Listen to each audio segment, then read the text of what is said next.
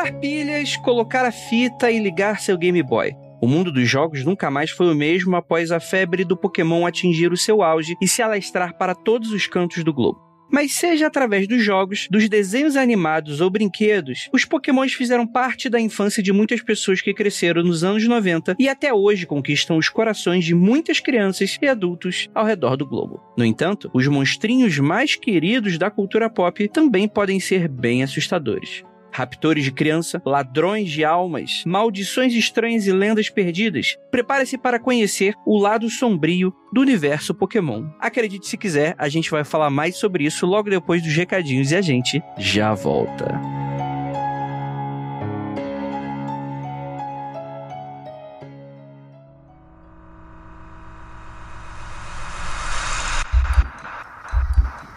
Não há nada de errado com seu áudio. Adentramos agora através dos seus sentidos. Estamos preparando você para o que vai acontecer nos próximos minutos. Além do que conhece por tempo e espaço, o contato com algo além. Não conte para ninguém e nunca olhe para trás, pois este é Mundo Freak Confidencial.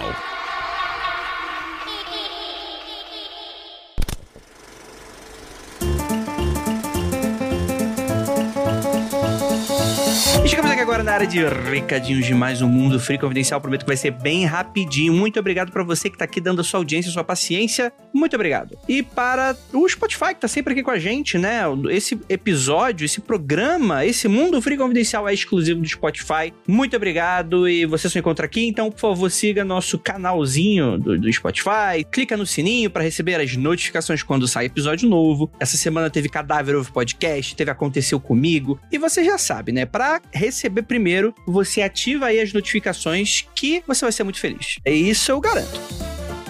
E lembrando a todos que temos também para os nossos projetos independentes a possibilidade que com aquele cafezinho mensal você consegue ajudar a gente como se fosse uma assinatura de uma revista, um mínimozinho, você já ajuda a gente pra caramba. A gente lança Aconteceu Comigo, a gente lança Cadáver no Podcast, a gente lança muita coisa legal e estamos produzindo muita coisa legal que eu não posso falar e vai sair ano que vem. Muito bacana. E é claro, apoia.se barra confidencial. Não posso esquecer do link. E também você vai ter agora o um momento antes da gente falar sobre coisas muito doidas anúncios de quarentena. Anúncios de quarentena. Bem, a gente vai falar aqui do Kisler. Sou ilustrador e faço principalmente personagens, fanarts, retratos e coisas do gênero. Faço retratos e ilustrações no geral. É bem resumido aqui. O Kisler, eu vou deixar para vocês aí o perfil dele no Instagram, onde que ele coloca todas as artes deles. E, cara, muito maneiro o seu perfil, né? O seu estilo. Eu adorei. É super coloridão, muito maneiro. Então fica aqui a recomendação para você que tá afim de um retrato, autorretrato. Eu ele não especifica muito o que, que ele faz, mas ele é ilustrador. Então manda uma mensagem para ele e é isso. Beleza, galera? Então é isso. Temos que pegar? Cara, eu não acredito que a gente gravou esse episódio, mas dentro do saco vergonha. E agora vamos escutar sobre, afinal de contas, o quão assustadora era toda essa maluquice de Pokémon agora no mundo freak.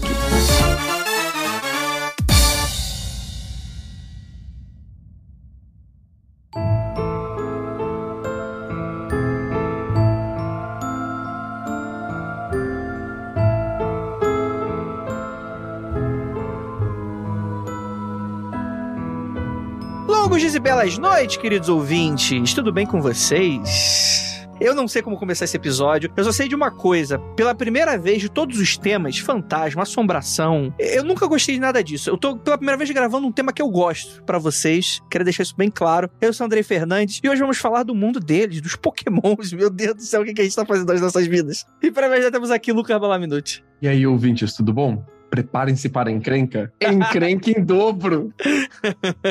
Meu Deus do céu. Temos aqui também nossa queridíssima Jay. E aí, pessoal, foi eu que convenci o André a fazer esse episódio, porque ele disse que não é otaku, e hoje a gente vai provar que ele é otaku sim. Só fica fazendo raid, tentando pegar o Giratina Shine, que ele ainda não pegou, se pegou, já tá com 5 e não quer dar pra nós. É nós. Eu já peguei já. Eu tô querendo o doce XL. Caraca, Andrei. Nossa, fominha da porra. Temos também a nossa queridíssima Gabi Laroca, que sabe cantar música de cor. Esse meu jeito de viver, ninguém nunca foi igual. A minha vida é fazer o bem vencer o mal.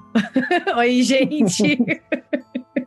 Ai, meu Deus do céu. Esse aqui vai, tá, vai ser o podcast que vai estar tá no currículo de todo mundo, né? Eu espero por favor, né? E temos aqui um convidado vindo diretamente da casa do Carvalho, nosso queridíssimo Bruno. E aí, tudo bem? E aí, Andrei, e aí, galera, tudo bem com vocês? Tudo certo? Falar aqui dessa maravilhosidade que tantas pessoas acham que é infantil, mas pode ter umas coisas meio bizarras aí no meio, Andrei. Pois é, pois é. Esse vai ser aquilo, vai ser o episódio do. Como é que é? Do, do, do leão que ficou demonizando as cartinhas de, de Yu-Gi-Oh! Fala, oh, cuidado aí com essas crianças. Mas as cartinhas de Yu-Gi-Oh! também, não com as referências referência, ocultismo delas, eu tem, tem de tudo ali, cara. Não, eu já falei, Mundo dos Freak. Tem, tem um episódio do Yu-Gi-Oh! que ele joga um tarô com as cartas. Tem uns negócios muito doido lá, né? Todo episódio tem influência ocultista, de bruxaria, tudo. E não é só ocidental, não, cara. Tem de, de coisa oriental ali no meio também. É uma maluquice, uma salada linda. É demais, é demais. Exatamente. Gente, mas vamos mudar aqui. Vamos mudar aqui, que, é, que é, esse aqui é outro, outro produto, né? É concorrência. Vamos falar sobre Pokémon. Porque assim, gente, talvez esse episódio possa ser um pouco estranho para uma parcela dos nossos ouvintes. Por dois motivos. Primeiro, porque só tem.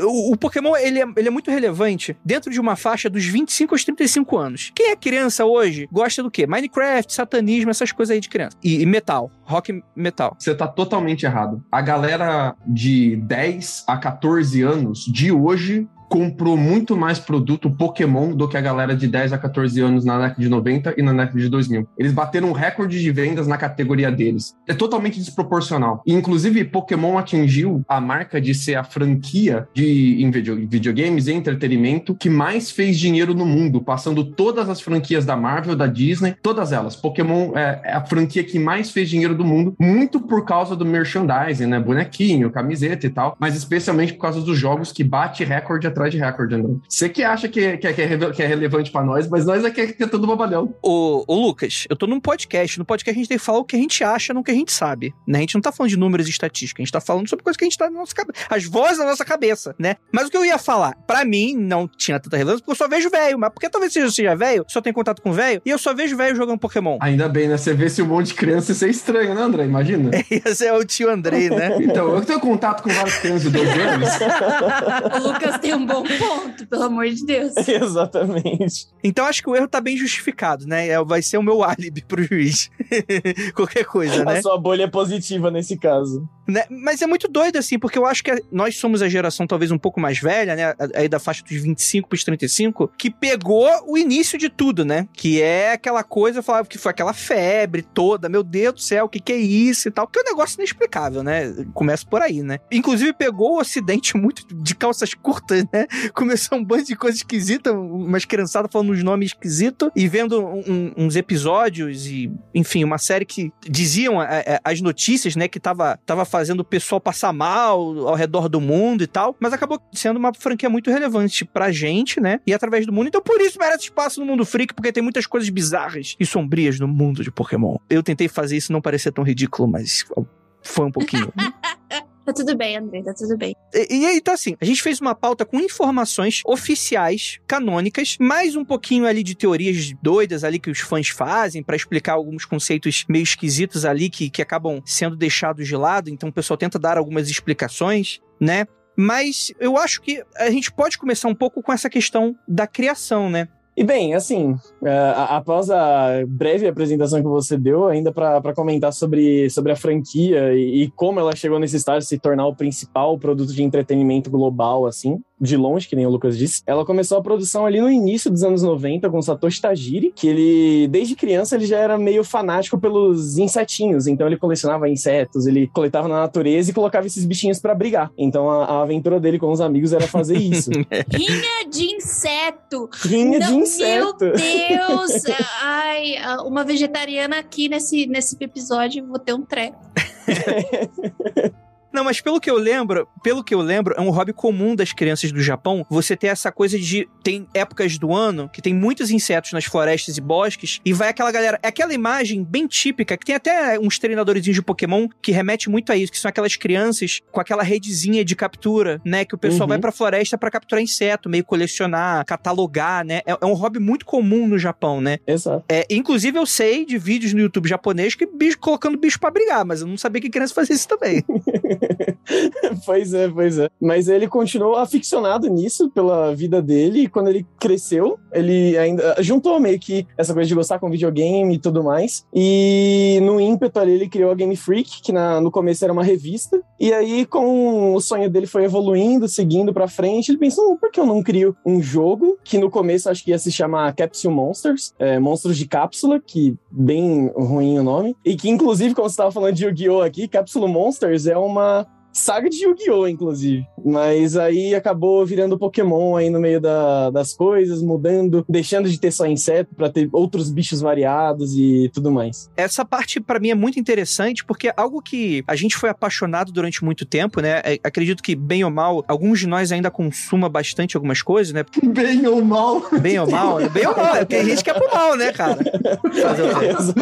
Eu achei muito bom como ele jogou a Jay aleatoriamente na conversa, né? Ele foi falar dele, assim, daí ele pensou, "Hum, quem que eu posso arrastar na lama junto? Assim, ou eu e a Jay? Eu tô aqui indignada ainda com a rinha de, de inseto. Daí o Bruno falando, ele não superou, deu Freud explica ele não ter superado a rinha de inseto. Mas tudo bem. Não, eu queria falar que, por exemplo, eu e a Jay, a gente joga o Pokémon GO com bastante frequência, né? Eu e o Bruno, a gente joga Pokémon Unite. Não sei se, o, o- se a Gabi se consome alguma outra coisa hoje em dia, se o Lucas consome, por exemplo, né? Mas a gente tá bem dentro desse universo, bem ou mal, né? Oi, meu nome é Lucas. Eu não jogo Pokémon faz seis meses. Parabéns, Lucas! Desintoxicando. Exato. Eu comecei a jogar Pokémon GO quando chegou aqui, assim, que foi aquela febre. Todo mundo tava andando de celular, sabe? Você sabia que a galera tava caçando Pokémon. Só que daí comia muita bateria do meu celular, gente. Daí eu tive que largar o vício. Porque ou eu comprava outro celular, ou eu continuava jogando e acabei optando por ficar com o celular velho e, e parar, porque senão eu não tava dando boa. Quando o Pokémon GO foi lançado, ah, eu lembro que eu tava dando aula na universidade e teve um dia que não veio ninguém na minha classe.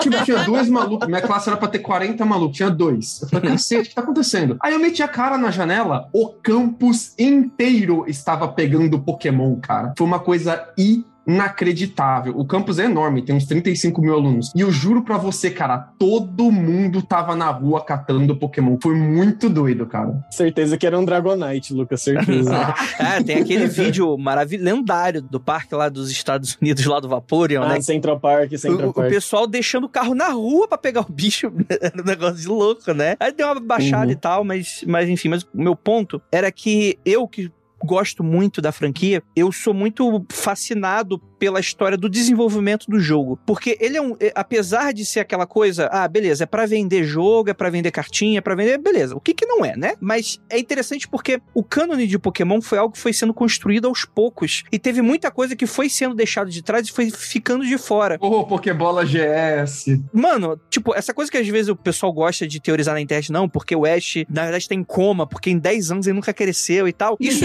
existia bem ou mal nos jogos, assim. Cada frase meio solta ali de personagem fazia você. E, e- e o mundo do Pokémon em si é uma coisa muito inteligente que os, que os desenvolvedores fizeram. Todos os cientistas do mundo de Pokémon, tipo o professor Carvalho e tal, eles não são cientistas de- no sentido biólogos. Eles são mais folcloristas, né? Eles são quase ciências humanas, porque eles pesquisam esse universo através dos rumores e relatos de pessoas que viram e histórias antigas e esse tipo de coisa. Então é um convite também à, à- criança que tá ali jogando, né? A pessoa que tá ali jogando, a meio que investigar aquele mundo. Então toda vez que lança uma temporada nova, né? Com um jogo novo, não, tem mais 150 novos Pokémons. Eles nunca explicam direito. Cara, tem um continente novo com 150 novos bichos e ninguém nunca viu, né? Tipo, isso não faz sentido. E ao mesmo tempo, aos poucos, eles vão retroalimentando essa história. Quer dizer, então, é, eles começam a falar do passado e os Pokémons novos já tinham lá. Mas como é que fazer das primeiras gerações que esses Pokémons ainda não estavam apresentados e ninguém conhecia, né? Então é um mundo que ele vai sendo aos poucos sendo descobertos conforme as coisas vão sendo lançadas, né? Uhum, exatamente. Eu só queria dizer que é muito bonito ver o Andrei falando com tanta paixão sobre alguma coisa, né? Caiu até uma lágrima aqui do meu olho dele explicando a beleza da mitologia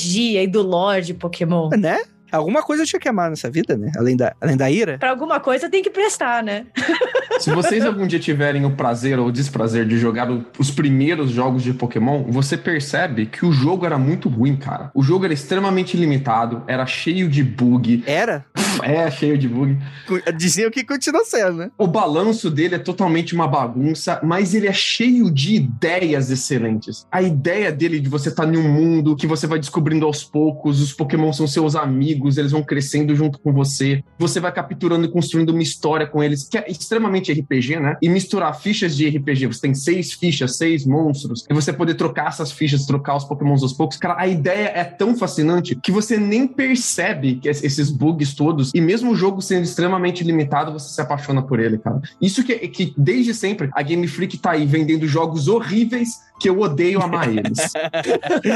Perfeito.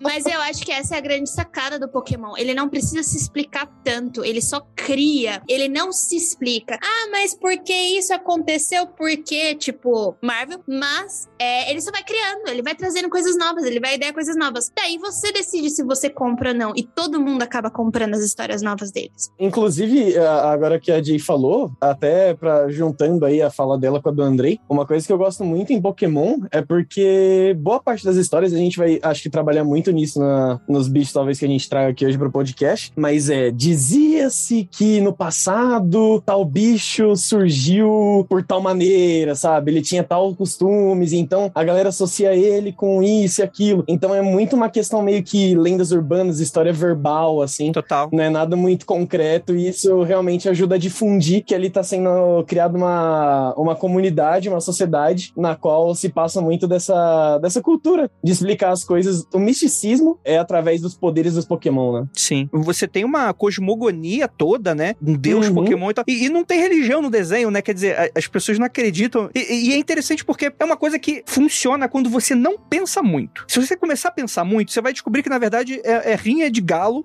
vendida pra criança, né? Para pra O analisar. bichinho odeia ficar na Pokébola, ele tá condenado ali, dá graças a Deus, vez que você tira ele da Pokébola e ele batalha, porque são os únicos momentos de prazer que ele tem na vida. Mas Pokébola é um conceito bizarro, né? Demais. Assim, quanto mais você vai pensando nela, pior vai ficando, porque o Pokémon ele fica preso ali e ele só sai pra descer na porrada com outros. Então é óbvio, como o Lucas falou, ele sai muito bravo. Tipo, eu vou descer o cacete nesse vagabundo aí, tá achando o quê, entendeu? Tipo, eu quando acordo, bicho, sai da cama assim, caralho, velho! Deixa eu dormir, porra! É aquele filme lá do, do Jet Li, né? Cão de briga, né? É aquele filme lá do bicho. Como que eles nunca se voltaram contra os treinadores e a gente teve tipo um motim Pokémon, tem. sabe? Tem, tem, tem. O Charizard, inclusive, se voltava contra o Ash, porque o Ash não respeitava o Charizard e o Charizard tava putão. Não, tudo bem, o Charizard, tudo bem, mas tô falando que podia ter toda uma lore, assim, sabe? Sei lá, uma noite de anarquia, versão Pokémon. Meu Deus, Gabriela! A Gabriela tá incorporando o Paulo Moreira aqui. Não, mas calma aí. Mas eu, eu tenho uma resposta com relação a isso, que é, que é o sentido. Toda vez que você transfere isso dos jogos pra qualquer outra adaptação, esses questionamentos vêm. Tanto que no desenho, a primeira coisa que tem no desenho é o Pikachu não quer ficar dentro da Pokébola. E esse, É. esse tipo de conceito Uhum. não, não existe no jogo. É algo que, tipo assim, cara, não faz muito sentido é ser um bicho que você encontra na natureza, um animal, e você prende. Então é ali e tal. Mas aí eles fecham os olhos. Aí você tem no primeiro filme, né? Que o Mewtwo fica puto. Mas fica puto por quê? Porque a equipe Rocket torturava ele de uma maneira. Tipo, ele fazia com que todos os outros treinadores faziam, né? Só que era mais intenso, né? Tem aquele episódio lá do Saint Churu, por exemplo, né? Que ele tinha aquela armadura, né? Ele trabalhava no circo Sanchuru e a galera dava chicotada nele, maltratava ele, ele e ele ficava triste, putaço. Muito triste esse episódio, André. É muito triste, porque já puxou logo os mais tristes, deixando aí pro final. Então, toda vez que você transmite isso pra- transfere isso pra qualquer outra mídia, você tem esse, por exemplo, o filme live action lá do Detetive Pikachu, cara, a primeira coisa que eles estabeleceram é, existe essa cidade, essa cidade existe cultura de criminalizado batalha Pokémon. Todas as batalhas Pokémon são clandestinas. Porque, naturalmente, se você não tivesse isso sendo feito no filme live action, obviamente ia ser questionado o fato de criaturas realistas estavam se pegando na porrada até quase a morte, até desmaiarem. que é isso, né? Ter mime realista no filme 3D de Pokémon Meu foi Deus. a parada mais bizarra que eu já vi, Bizarro. cara. Ele é bizarro, mas ele ainda consegue ser muito engraçado no bizarro que ele é, sabe? É, é, é só perturbador. acho, eu só acho bizarro sair perturbada.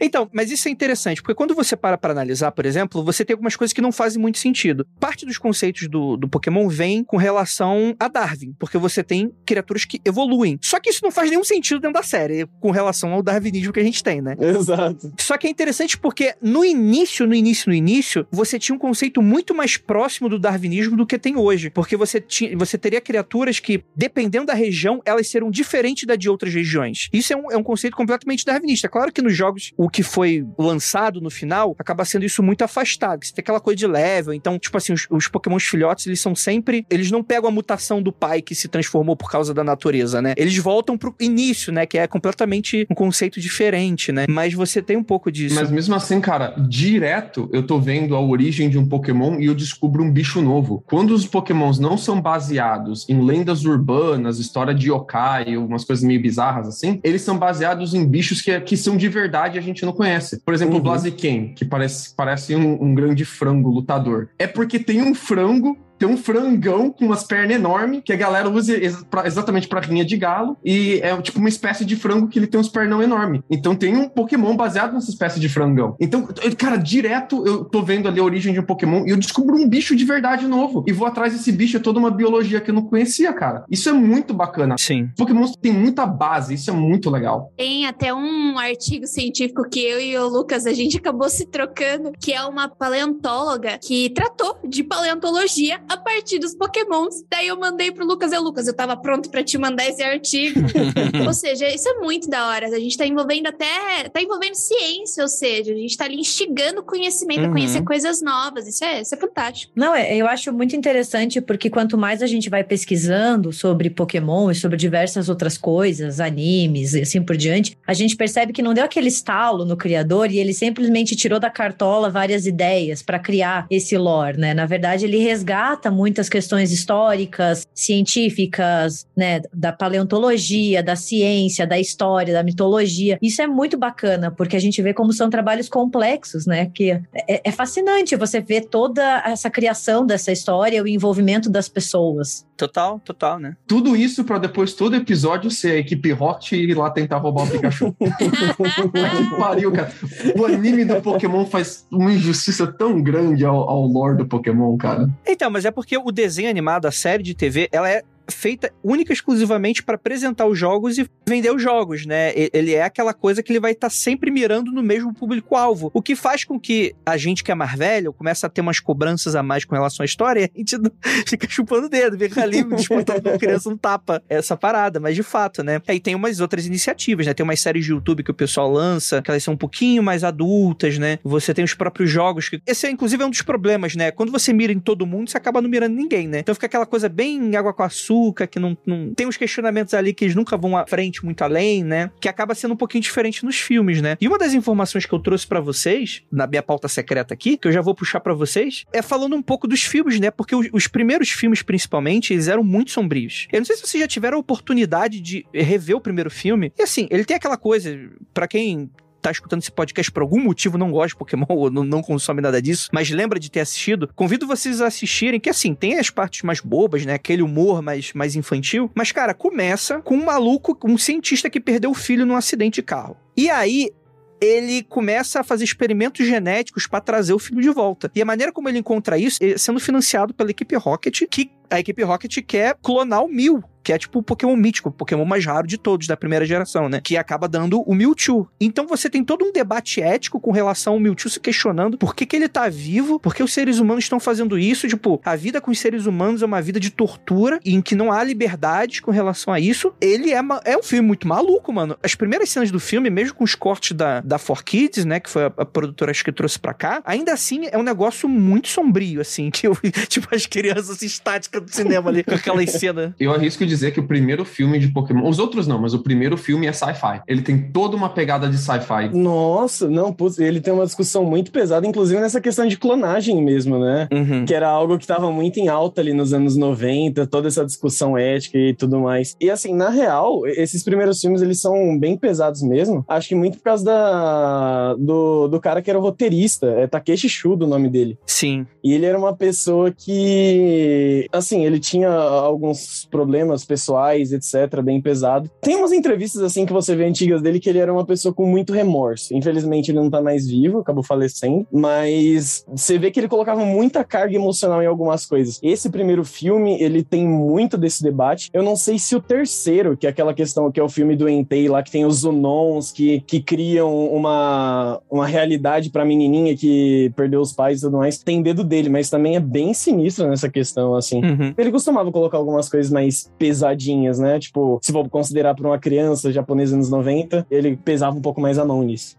Eu acho o primeiro filme, eu tava até refletindo antes desse podcast aqui, né? Pensando. Não sei vocês, mas eu reflito sobre as pautas durante o banho, assim. Daí eu fico pensando, hum, interessante, né? Legal. E eu lembro que eu fui assistir Pokémon, o primeiro filme, no cinema. Foi uma febre, assim. Nossa, foi uma loucura. Era sala esgotada, eram filas e filas pra fora. Foi algo assim, não, não tinha, não tinha ingresso, mas depois de algum tempo consegui assistir. E realmente ele tem uma história que, se a gente for pensar, ela é bastante sombria, se considerar que Pokémon é um produto inicialmente destinado ao público infantil. Depois, é claro, ele acabou ganhando um público mais abrangente, tipo o Andrei atualmente, né? Mas tudo bem. Mas a ideia do Mewtwo, assim, ele tem uma história muito, muito sombria que vai delimitar muito a questão da ética, da clonagem, como vocês já bem falaram, né? Ele é muito atormentado, né? Ele é um personagem extremamente deprimido, assim, e com raiva do mundo. Então, é um, é um filme bastante sombrio e com muitas Tinha que reflexões. tocar um Nirvana no, no, no filme, né? De- de- É, eu acho que a gente pode fazer um paralelo muito claro com o Miyazaki, né, gente? Miyazaki, ele tá aí fazendo desenho pra criança, que não é tão de criança assim, tem um cunho crítico muito pesado, inclusive em relação à relação ambiental, né? Então eu Sim. acho que no Japão a galera tava um pouco puta com o que tava acontecendo, revoluções ali dentro da tecnologia, eles têm toda essa questão de pensar o que novidades tecnológicas podem trazer para a sociedade, que é uma reflexão que a ficção científica ela tá sempre presente para poder trazer isso para a sociedade, né? Precisa se unir. É, o que que é, revoluções tecnológicas, o que que a ciência tá trazendo de novo e que que isso vai refletir na sociedade. E o Japão, ele é basicamente isso, né? Então eu acho que reflete muito como é você ser japonês, porque a gente tá ali também, o Miyazaki tá fazendo a mesma coisa, mais ou menos na mesma, um pouquinho antes que ele, acho que Miyazaki tava ali desde 70, 80, né, na Estúdio Ghibli, e daí a Uhum. gente tem o, o Pokémon, então eu acho que parece bem mais cultural do que uma coisa que seja só solta. A questão do Mewtwo tem uma pegada até um pouco além, porque ela é a primeira vez que eu vejo a questão da identidade sendo trazida para criança, pelo menos quando eu era criança, né? Porque esse é o material que chegou para mim quando eu era criança. E eu nunca tinha pensado sobre o, o que eu sou. E o Mewtwo, ele começa com essa pergunta porque ele tem DNA de humano, então ele tem inteligência de humano. E ele se pergunta quem sou eu? Porque eu sou um Pokémon e o meu propósito é batalhar, mas eu sou inteligente, eu sou capaz de muitas outras coisas. E eu fiquei pensando, cara, se o meu cachorro pudesse falar e trocar uma ideia comigo, o que o meu cachorro ia falar que ele gosta, que ele não gosta? Eu fiquei com umas questões meio assim de, de identidade mesmo. O que são, o que faz as coisas serem o que elas são? Será que eu trato meu cachorro da forma que eu trato ele por questão de comunicação? Será que se ele pudesse comunicar melhor comigo, eu trataria ele de outra forma? Ou será que ele pudesse ah, verbalizar o que ele é? Ele se identificaria de uma outra forma? Isso pirou minha cabeça quando eu era pequeno, eu achava do caramba. Calma aí, deixa eu. O, o Mewtwo tinha. Era meio humano? Ele era meio humano. Por isso que ele não é um clone perfeito do Mil. A pegada é essa. E ele é a segunda tentativa de fazer o Mil. A primeira é o dito e não dá certo. Porque tá faltando o DNA. E o DNA que eles têm do Mil não é um DNA completo. Eles pegam o DNA, que se eu não me engano é do líder da equipe Rocket, né? O Juliano. Juliano não, Giovanni. Oi, Giovanni. Giovanni. Porque ele é mafioso, então é italiano. Juliano, é tudo igual, né? Fala, fala, Lucas, é tudo igual. Aí eles misturam o DNA do Giovanni com o DNA do Mil para ficar um DNA completo e sai o que eles chamam de Pokémon perfeito, que ele tem a inteligência de um humano e as capacidades psíquicas do Mil, né? Caralho, bicho. Isso aí é, é do mal, isso aí, isso aí é do mal mesmo, né? é, mas eu, eu, vou resgatar um pouco o que o Bruno falou aqui, que é falar um pouco do Takeshi Shudo. Ele é o roteirista oficialmente dos três primeiros filmes creditados e dos cinco primeiros anos da série animada, né? E o que o Bruno falou faz muito sentido, porque o Takeshi, ele é muito daquele cara do autor atormentado, né? Inclusive, ele era, ele era viciado em drogas lícitas, né? Ele era alcoólatra e viciado em tranquilizante, né? É, é, aquele, aquela mistura ali que dá problema, né? E aí, ele sempre foi muito amargurado, porque toda vez que ele queria e apresentava ideias legais, você tinha essa pressão mercadológica do que, que veio a se tornar Pokémon, e você não tinha mais como ter uma liberdade criativa para fazer o que você quer, né? Porque agora você tinha que vender pro máximo de pessoas possíveis, pro máximo de crianças possíveis, né? Você tinha que se preocupar com uma demanda do mundo que cada país tem a sua própria, ah, não, esse tipo de coisa é legal para tratar para criança e tal. E teve uma, uma coisa que aconteceu que deu liberdade criativa quase total para ele no primeiro filme, né? Que foi o tal episódio do Porygon, né? Que deixou a, Game Freak, a Pokémon Company, arrancando os cabelos, né? Tem um episódio da série original, né? Que é,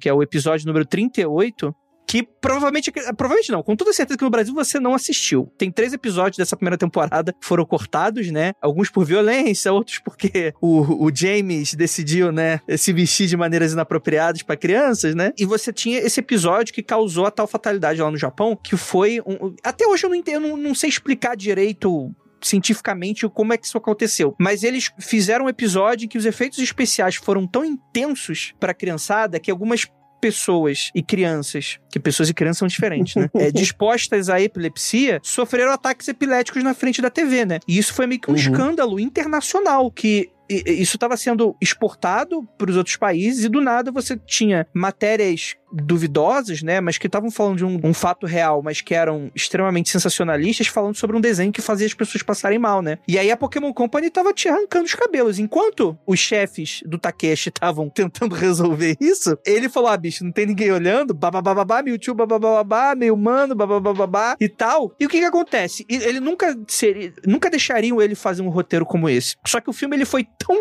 foi tão bem sucedido que ninguém pode falar nada e deixou ele fazer os outros três, né? Aí depois no meio do terceiro é que ele acaba morrendo depois, né? Ele tem um, ciricutico lá e acaba passando mal e falece, infelizmente. Mas ele, inclusive, vendo entrevistas dele, ele tinha ideias muito bacanas com relação, inclusive, ao fim da série animada, né? Falando sobre o Ash crescendo, sobre lições aprendidas e tal, né? É, o... aí morreu e, enfim, a Pokémon Company quer né? tem outros planos pra, pra série, né? Andrei, só dando um adendo nesse, nessa epilepsia aí, tem um tipo de epilepsia que se chama epilepsia fotossensível. Essa epilepsia, acho que 5, menos do que 5% da população tem essa epilepsia fotossensível e que ela é desencadeada por luzes muito fortes ou, tipo, luzes que ficam piscando várias vezes. E é isso que acontece no episódio do Porygon. Ele é muito. Tem várias luzes piscantes do neon e isso pode desencadear.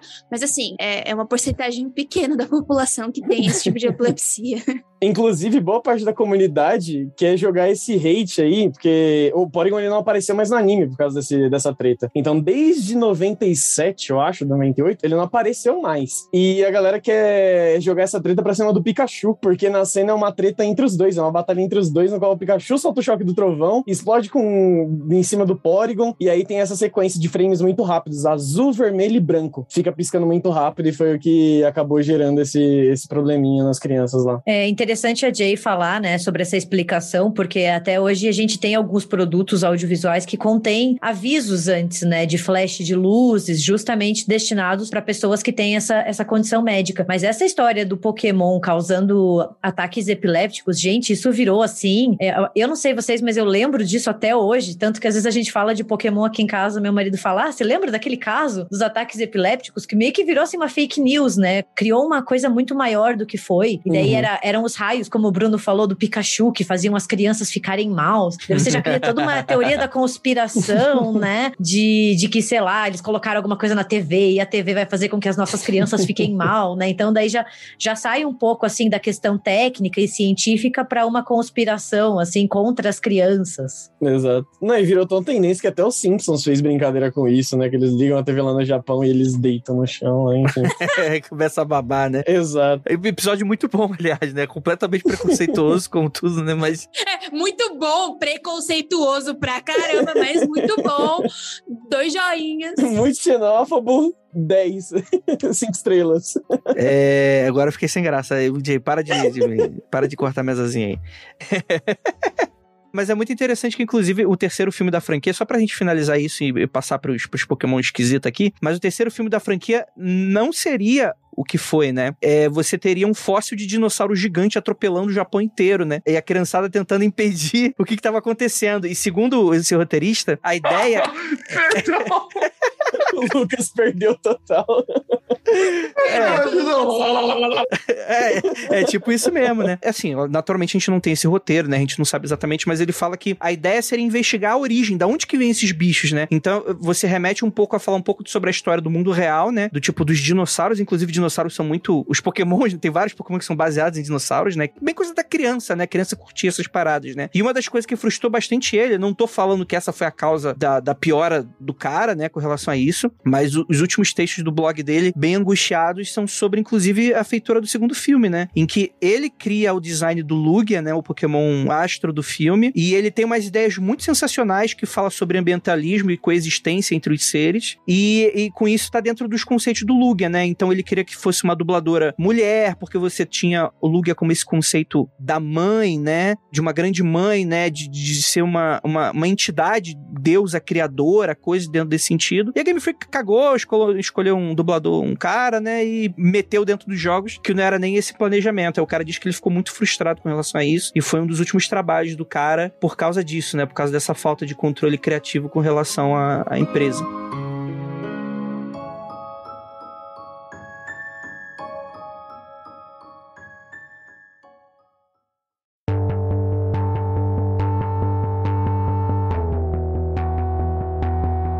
Lá. A gente já falou que parte da narrativa do storytelling dos jogos é através muito dos rumores, né, de coisas, de tradições que vão sendo passadas para frente. Não, tal Pokémon eu vi um dia, ele fez tal coisa e tal, né? E uma grande forma de você catalogar essas informações é através da Pokédex, que no desenho era aquela era aquele celular flip do do, do, do Ash, né, com aquela voz esquisita, né? E nos jogos você tem essa essa forma de catalogar também dos bichos, né? Então toda vez que você encontra um bicho e captura, libera ali uma descriçãozinha básica do que o pessoal conhece sobre aquele bicho, né? E é uma forma da criança investigar mais sobre o, o ambiente, né, o ecossistema, os hábitos alimentares, né, o que, a criatura gosta e coisas nesse sentido. E a maioria desses, desses bichos, eles são como animais mesmo, né? Eles têm hábitos como você teria em qualquer outro, outra localidade. Só que, por exemplo, tem Pokémon do tipo fantasma. Que porra é essa? Não existe animal disso na natureza, né? Não sei. Dizem que não.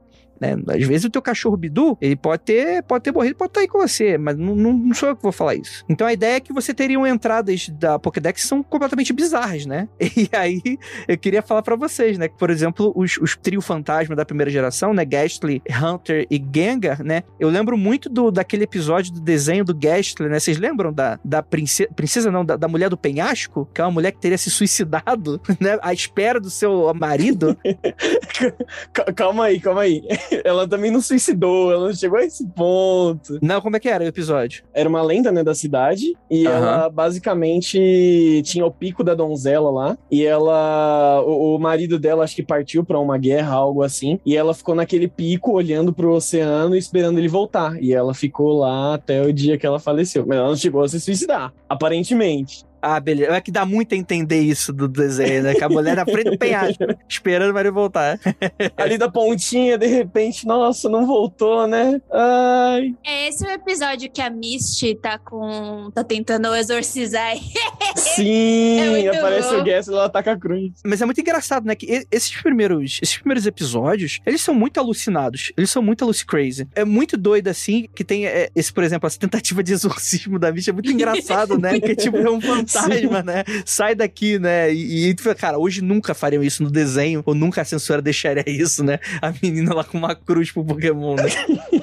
Não, acho que nem a Pokémon hoje em dia faria isso. Como é um, uma empresa agora tão mundial, de tanto sucesso, ela não quer enfiar jamais nenhum conceito religioso. Vocês não viram o que aconteceu com Death Note recentemente? É, exato. Exatamente. Ó, por exemplo, a gente tem o primeiro Pokémon fantasma, né? O Ghastly, é o, o primeiro da evolução. Esse trio aí, né? Que eles são uma linha evolutiva, eles são os únicos da franquia do, desse primeira, dessa primeira geração, né? E, inclusive, são, são, são muito carismáticos, né? Inclusive, no desenho eles são muito bons, porque eles são muito trickster no desenho. Eles são apresentados como aquele fantasma brincalhão, né? Que quer te assustar de sacanagem. Mas o, nos jogos é, é o bicho pega mesmo. Então é que no Pokémon Ultra Moon é descrito que o Ghastly é composto 95% por gases venenosos e os outros 5% pelas almas daqueles que morreram ao aspirar esses gases, né? Não, o mais bizarro é que você, é você pensar que primeiro existiu um gás venenoso, ele matou pessoas e absorveu as almas dela e se tornou transformando num Pokémon, sabe? Mas isso é um pouco da referência folclórica que alguns Pokémons têm com relação a yokais, né? Muitos uhum. dos Pokémons, eles têm essa origem de coisas muito antigas que ganharam vida, né? Isso é muito comum dentro do folclore yokai lá no Japão, né? Então é tem muito dessas inspirações aqui também, né? Então pode, pode alguma coisa criar vida, né? Quando você pega esses Pokémons inorgânicos, tipo Magnemite, Voltorb, né? O Voltorb ele é uma Pokébola, né? E ele tem a função no jogo de ser um Mimic, né? Que para quem joga RPG, Mimic são aqueles baús que você que, que que são monstros, na verdade. Então a pessoa acha que vai conseguir um item lá e é um monstro que você vai ter que enfrentar e você tá fudido, né? O Voltorb tem um pouco dessa mecânica, que você acha que é uma Pokébola que tem um item, chega lá e é um bicho que tu tem que enfrentar. E se, se tu tá na merda já, com HP baixo, você não você não reviver os bichos, você tem que enfrentar o bicho, né? Ele já tem a cara de mal propositalmente, né? A cara do, do Voltorb, ele é mal, ele é tipo, ah, te peguei. E ele explode, né, cara? É, é a função dele é se,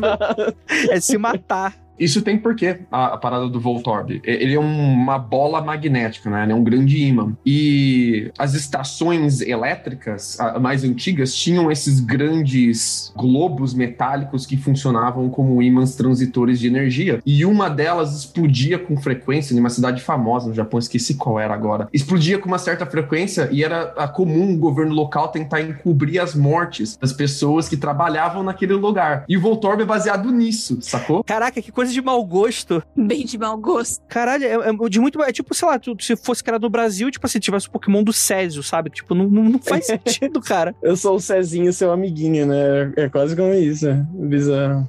Eu sou o Césio, seu amiguinho. Em quantos anos você descobriu que o mascote da Sadia é o Gasparzinho?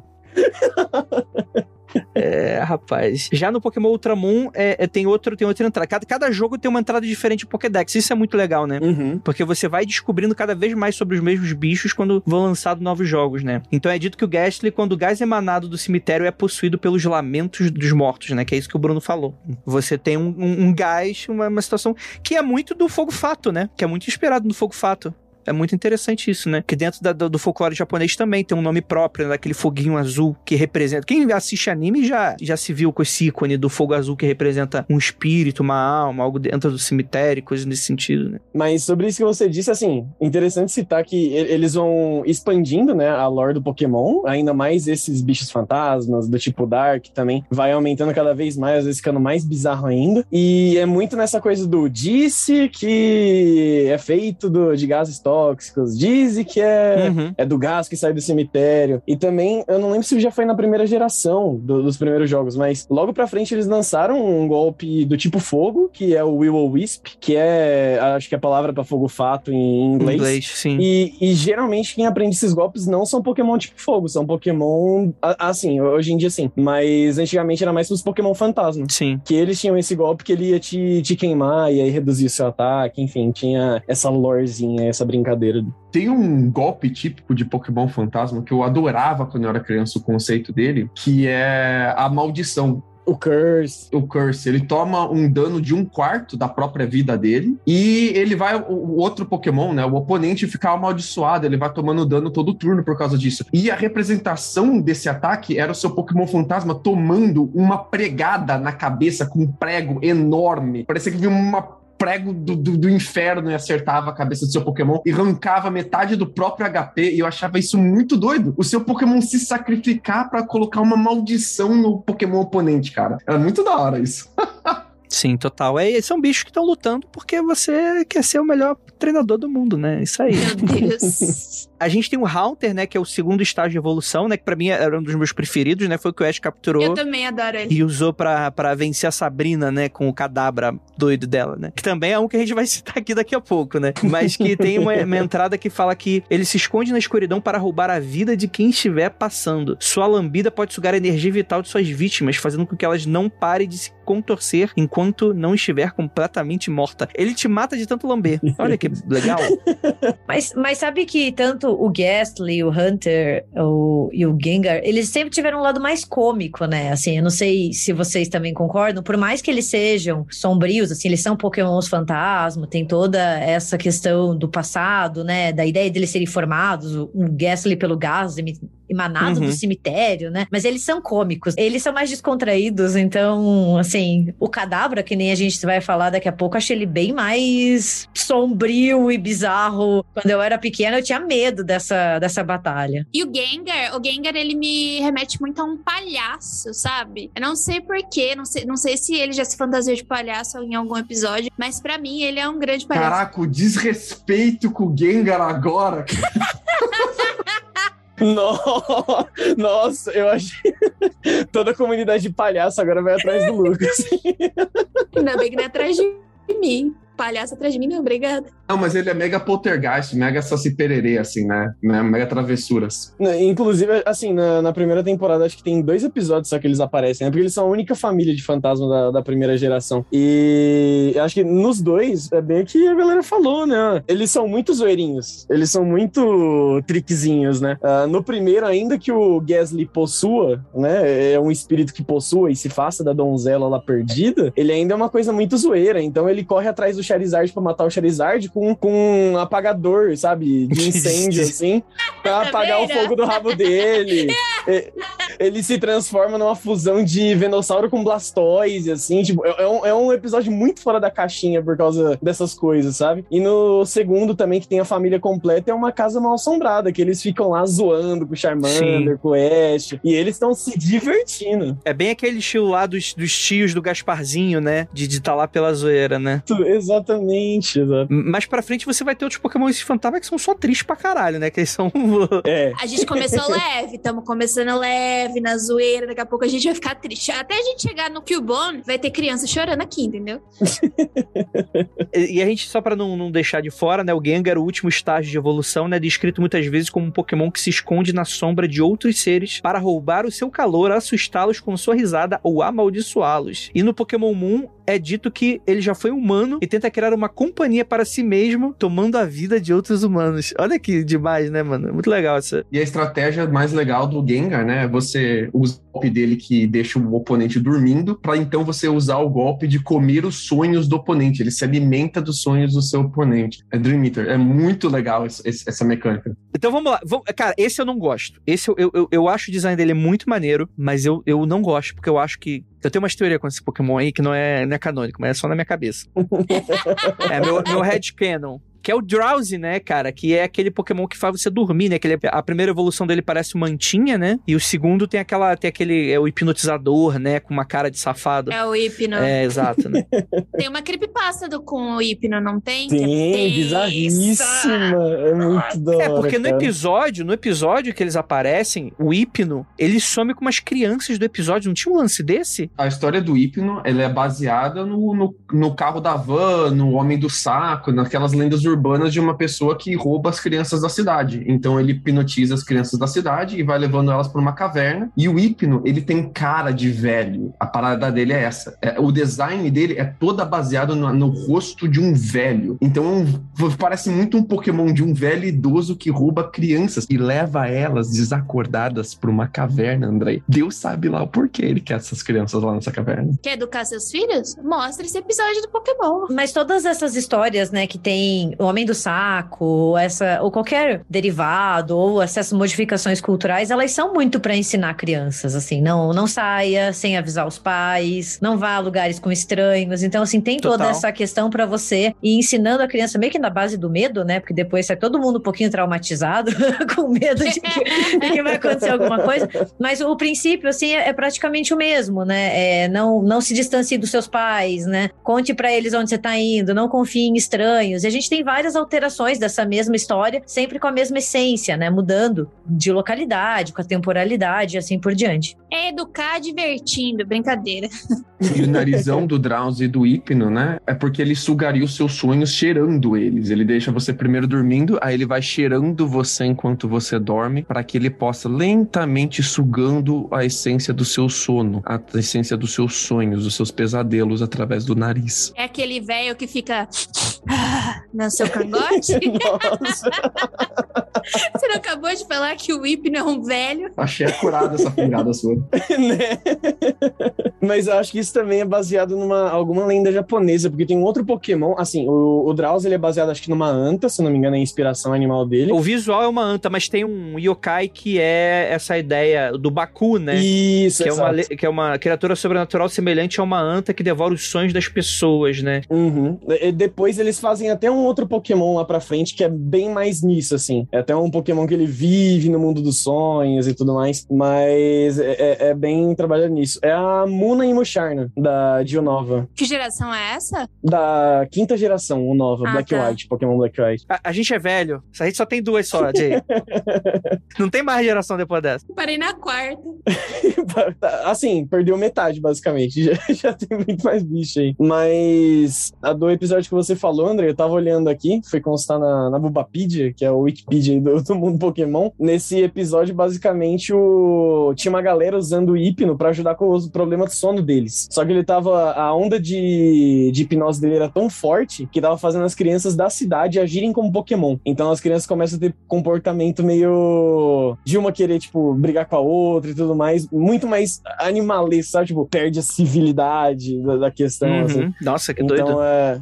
Fica bizarro nesse ponto. A gente tá falando sobre Pokémon Fantasma e tal. Eu queria recomendar um curta no YouTube que é o Pokémon Banet's Curse. Eu vou deixar aí no link dos episódios, que é muito maneiro, mano. É muito legal, assim. Que acho que lida um pouco com essa coisa de criança e Pokémon Fantasma, que tem muito a ver com isso, né? Então vamos falar de polêmica, porque no, o que eu acabei de falar não foi polêmico o suficiente. Vamos falar do Cadabra. Porque o Cadabra tem pouca gente que sabe, mas o Cadabra é muito inspirado naqueles psychics americanos, né? Que, que aqueles caras da paranormalidade, de- dos caras que conseguem prever coisa, né? De, de ler mentes e tal, né? E, e o Cadabra, ele é muito inspirado nisso, tanto que tem a colher, né? Porque ele é baseado no Uri Geller, que foi um fenômeno da década de 90, que é aquele cara que entortava a colher, né? E o problema é que o Uri Geller processou a Pokémon Company, né? E o Cadabra deixou de ser usado em várias mídias, assim, inclusive no TCG. Teve uma carta que nunca mais foi reimpressa do, do Cadabra, né? Por causa desse processo. Eu acho o Kadabra um dos pokémons mais interessantes, pra ser bem sincera. Eu acho ele, o visual dele, a história é muito sombria, assim. A treinadora dele é a Sabrina, né? Se eu tô... Sim, sim, é de ginásio, sim. Ela é. Nossa, aquela luta no ginásio e a boneca. Gente, aquele episódio, tudo assim, né? Não é só o episódio, é toda a história. Eu acho ele, assim, fascinante. O meu Pokémon favorito até hoje é o Psyduck, tá? Por que será? Você sabe por quê, né? Eu só vejo o meme do, do Psyduck assim.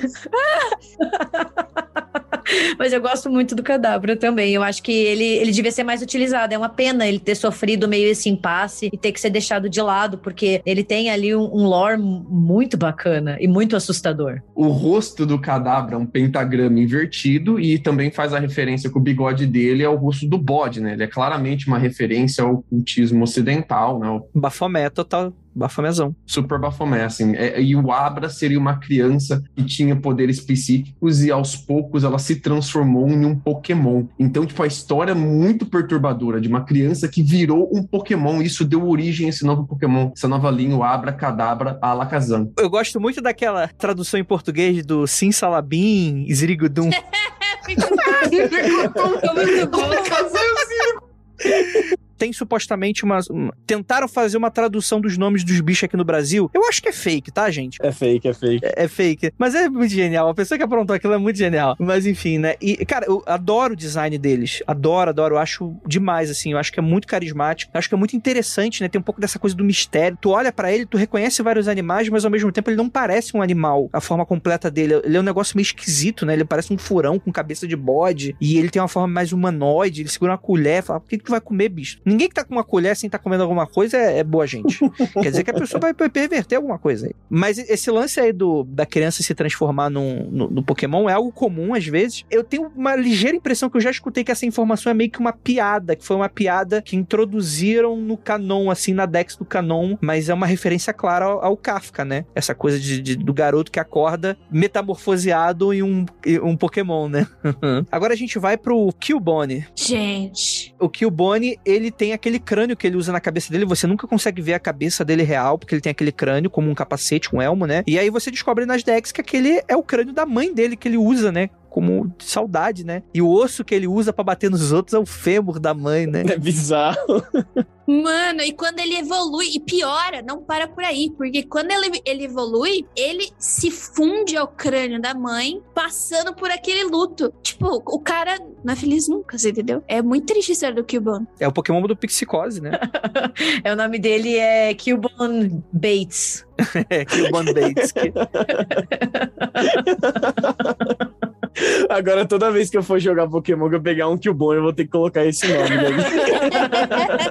É isso aí, né? A gente tem o próximo que é o Parasect. Esse é o meu conceito favorito de Pokémon. Posso falar, André? Que é, o bio- é bem biologia. Isso, o Parasect, ele parece um artrópode, né? Um bichinho com dois cogumelinhos em cima dele, assim, né? O primeiro Paras com dois cogumelinhos, depois o Parasect, que é um com um cogumelão. O Pokémon não é o, o, o artrópode. O Pokémon é o cogumelo. É um cogumelo parasita que controla a mente do artrópode. E depois de que ele evolui, né? Ele vira um cogumelão. E depois, quando ele morre, esse cogumelo deixa esporos dentro dos ovos do Parasect para que o próximo Paras também seja infectado. Então, tipo, é uma simbiose maldita que se criou entre um cogumelo parasitando um Pokémon. Pokémon mesmo que você tá lutando, usando ataques e tal, é o cogumelo, mano, não é o artrópode. que maneiro isso, cara. E eu queria comentar uma coisa que o- os olhos do Parasect, eles são brancos, né? Porque ele se tornou um zumbi. Sabe o que que isso me lembra muito? Me lembra muito os olhos brancos do Russell, do baterista do Gorillaz. Que ele tem aquele olho branco, por quê? Porque ele foi possuído por várias almas. Várias almas moram dentro dele, e daí o olho dele ficou branco por causa disso. Rapaz, eu pensei que era porque ele tinha morrido. Não, é.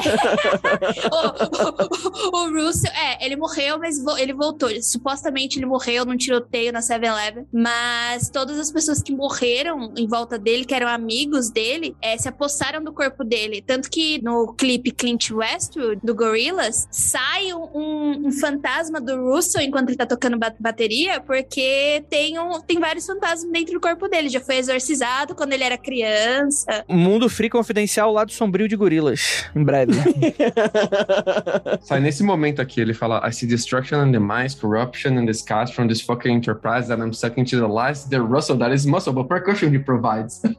Ele guarda vários, vários fantasmas lá dentro. Daí me lembra muito do Paras, porque a parada do olho é basicamente a mesma coisa. Sim, sim. A ideia de você ter esse fungo, né? Ele existe, né? Existe um fungo que ele se apossa de insetos, né? E faz com que o inseto vire um zubizão. Existem dezenas, dezenas. Existem fungos especializados apenas em parasitar certas espécies. Então, pra, tem várias espécies de formigas são parasitadas por fungos zumbis, e para cada uma delas tem um fungo específico. E também tem para abelha, também tem para vespa, também tem para besouro. Cada espécie de inseto, não são todas, né? Mas para cada espécie de inseto diferente, uma espécie de fungo especializado em atacar só aquela espécie. Por causa que o cérebro dos insetos são muito diferentes, né? Então o fungo precisa tomar controle desse inseto e levar ele para uma área muito alta, para que quando o fungo exploda de, de- de dentro do corpo desse inseto, os esporos sa- caia de um lugar muito alto e tenham mais chance de se espalhar. Cara, e eles se parecem muito diferente. Um é amarelo, amarelo, outra vermelho, outra branco azulado. Então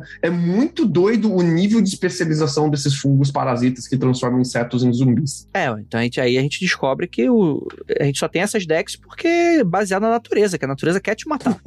isso aí não, não existe natureza fofinha. E é isso. Natureza não é um bicho legal, não, cara. A natureza tá aí pra. A gente nem precisa ir muito longe, né, gente? A mosca varejeira, que ela entra no, na sua pele, coloca os ovos lá e depois ela eclode. Por sinal, a Octavia Butler, ela ficou tão fascinada, entre muitas aspas, e com medo quando ela veio visitar a Amazônia peruana. Ela soube da mosca varejeira, ela ficou tão, tipo, obcecada que ela escreveu um conto que se chama Filhos de Sangue, que fala sobre esse conceito da mosca varejeira. Muito bom, é um episódio é, mais sombrio que a gente já gravou do Mundo Confidencial. Eu tava vendo um seriado ontem de, de natureza, né?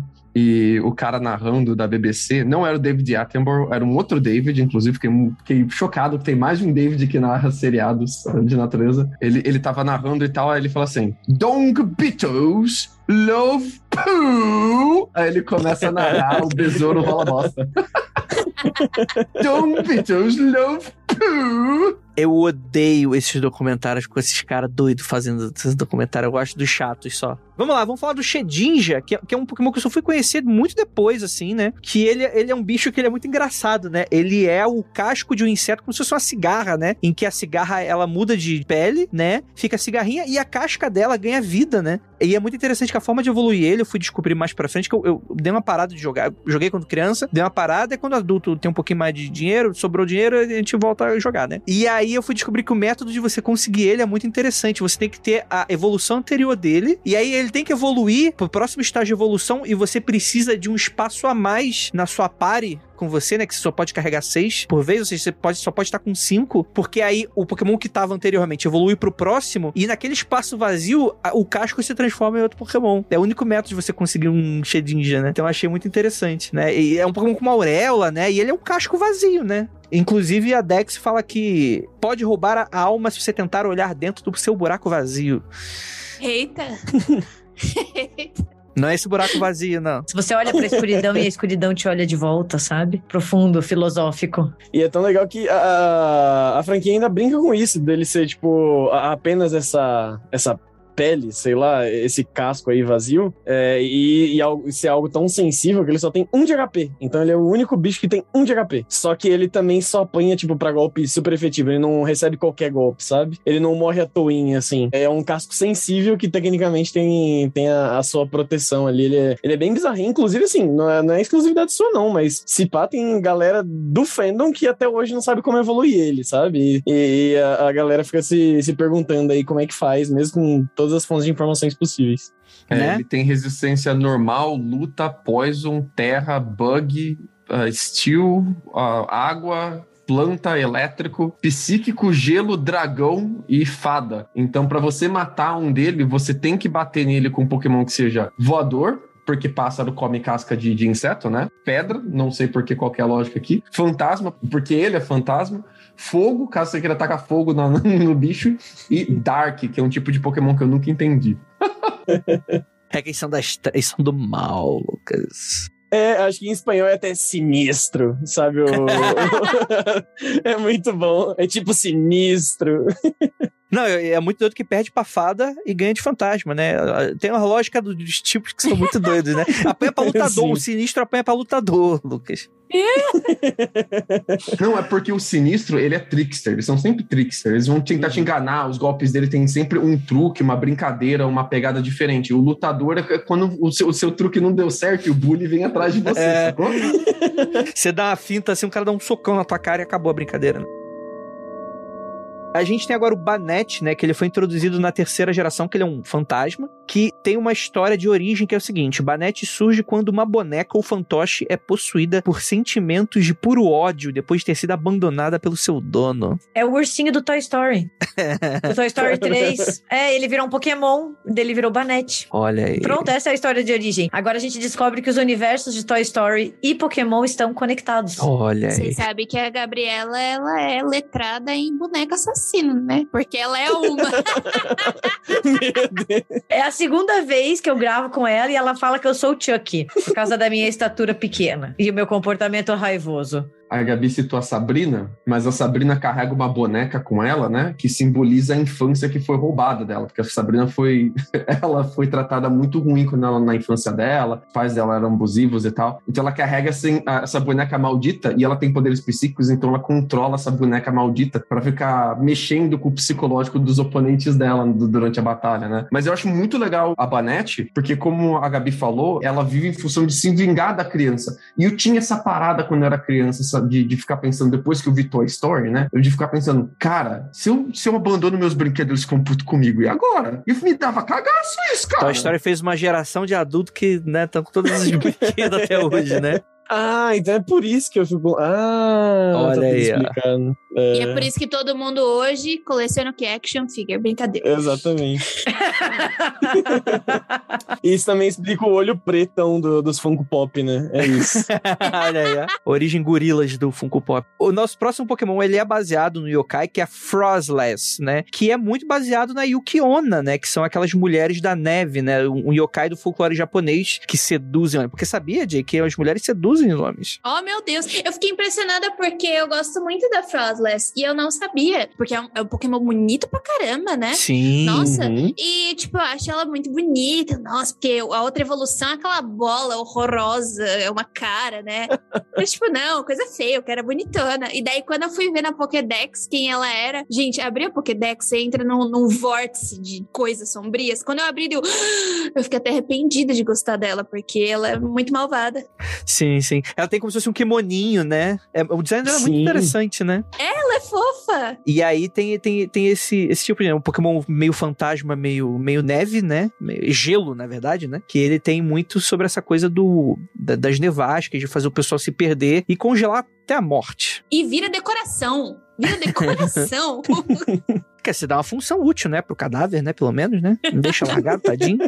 Mas é muito comum tanto no Japão como na Coreia quanto na China, folclores relacionados a mulheres que seduzem os homens e desvirtuam os homens, né? Mas focando um pouco nesses, assim, mais especificamente, cada região vai ter uma da sua, né? Então, se a região é muito gelada, é a mulher que vem e te seduz para te trazer para neve, você morre congelado, não saia de noite no gelo. Para famílias de classe média alta uh, da antiguidade, que você tentava virar algum tipo de estudioso ou acadêmico, então vinha mulher raposa e te seduzia para te desvirtuar dos estudos, para você parar de estudar. Para as pessoas ricas, ela vinha e, e seduzia a você para ganhar suas riquezas. Então você tem mulher cobra, mulher raposa, mulher gelo, você tem uma infinidade desses folclores de, de mulheres que usam o, o poder da sedução ah, para desvirtuar o homem, já deixando bem claro que aquela sociedade acha que para a mulher não pode seduzir, é o homem que tem que tomar as decisões, e o caminho do homem é o virtuoso, é o trabalho, não é se relacionando com qualquer homenzinha aí, não. Homem bom é homem que trabalha, que estuda, e ah, é, é um tipo de ensinamento que você vê até hoje, assim, na, em contos, em sci-fi, em novelas, é muito marcante na, nas culturas culturas, especialmente do Japão, Coreia e China. Claro, são culturas muito diferentes, mas as três têm essa característica assim muito marcante mesmo. E a gente vê isso, por exemplo, em Junji Ito. Tomi. A Tomi é praticamente só isso. A história inteira dela é isso. Então é, é muito comum, muito marcante mesmo. Mas no caso da Frostless, pelo amor de Deus, né? O homem burro que some na montanha de gelo tinha que morrer congelado mesmo. Por que você vai fazer isso? Umas ideias erradas da porra. Tinha mais do que morrer, né? Se o feminismo for oficializado, cenas como essa serão comuns. Homens vão desaparecer nas montanhas. Vão virar sofá, vão virar cabide. Exatamente. Abajur. Abajur. Vamos pro próximo, então. Vamos pra falar do. Esse aqui eu gosto demais, cara, porque esse, aqui me dá um pouco de pesadelo, assim, que é o Drifloon, que é um Pokémon balão, né? E é muito interessante porque acabei de lembrar, né, que tem um, na primeira geração, tem um Pokémon perdido no, nos designs primários da série que teria um Pokémon muito parecido com esse, mas depois foi descartado. Acho que talvez tenham resgatado e revitalizaram essa ideia desse design, né? Que é literalmente um balãozinho, né? Que eu acho ele muito feioso, né? Mas na sétima geração, a descrição dela é o seguinte: é dito que ele pega na mão das crianças para levá-las para o além vida. Por conta disso, ele não gosta de crianças pesadas. Olha a gordofobia aí. A gordofobia aí. Meu Deus, que absurdo. Mas essa ideia do, do, do, balão levar a criança embora é muito doido, bicho. Sabe o que eu pensava antes? Porque eu acho ele um Pokémon bonitinho, eu acho ele fofinho, né? Eu achava que era alguma questão ambiental. Por favor, não solte balões, alguma coisa do gênero. Eu fui lá na Pokédex, leva crianças. Eu, gente, calma, o que tá acontecendo? Nossa, inclusive você desbloqueou um sonho meu aqui de criança, que eu segurava balão. Eu lembro que eu segurava um balão e eu ia subindo, assim. Nossa, bizarro, ok. Era o Drifton. Exatamente, com certeza. Tem uma lenda urbana disso no Japão para explicar crianças que desaparecem em floresta, em região rural, que você não sabe como que a criança desapareceu, né? É o, é o balão que levou. Veio um balãozinho, ela segurou no balão e o balão levou ela embora. E você não sabe mais para onde ela foi. Outra que é baseada em lenda urbana. É muito doido isso, cara. Nossa, bizarro.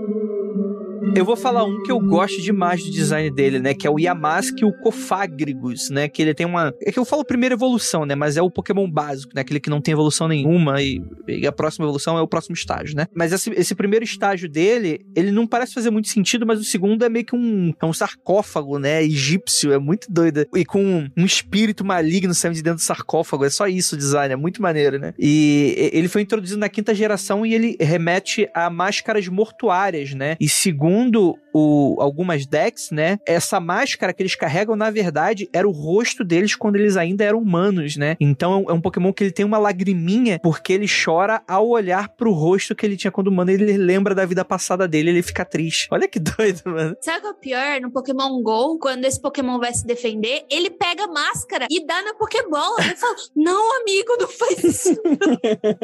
Mas essa parada de máscara mortuária é muito forte no Japão, né? A gente isso em vários jogos, como por exemplo Majora's Mask, né? No a Legend of Zelda Majora's Mask, a gente coleciona máscaras que representam o lamento e a tristeza de outras pessoas. Então a gente vai resolvendo a vida triste e lamentosa dos NPCs e como recompensa a gente transforma o lamento e a tristeza deles em máscaras que a gente pode usar. Inclusive tem máscara mortuária no Majora's Mask que chora também, né? Que é aquela máscara do irmão leiteiro lá que ah, ele tem uma desavença com o irmão dele, ele queria estar tá de volta a, até a, a, família dele reunida, mas ele, ele tenta roubar o leite do irmão dele. Tá? Uhum. Ah, então o irmão dele chora e se transforma numa máscara chorosa também. É mega comum esse tipo de moto, cara, e eu acho assustador, assim. Máscara para mim é uma parada que dá muito medo. E num anime muito pouco conhecido chamado Demon Slayer, é, eles é, têm uma conotação de sorte, né? De tipo, de proteção. Tem alguma coisa a ver? Porque são máscaras mortuárias também? Ou aquelas raposinhas é uma coisa diferente? Tô falando merda.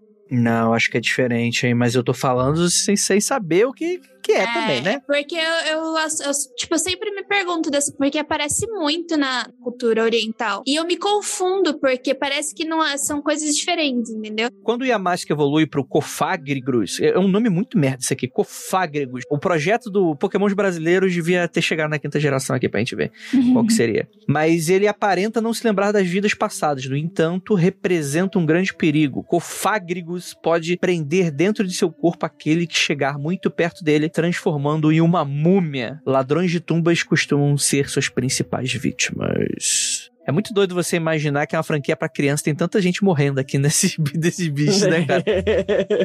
Exato. Esse é fortemente baseado nos mitos da lenda da tumba do Tutankhamon, né? Tu, tu, quem? O monte quem? Lucas, de novo, vai. O que que tá acontecendo? Tu tá com a mão, tu tá com a mão.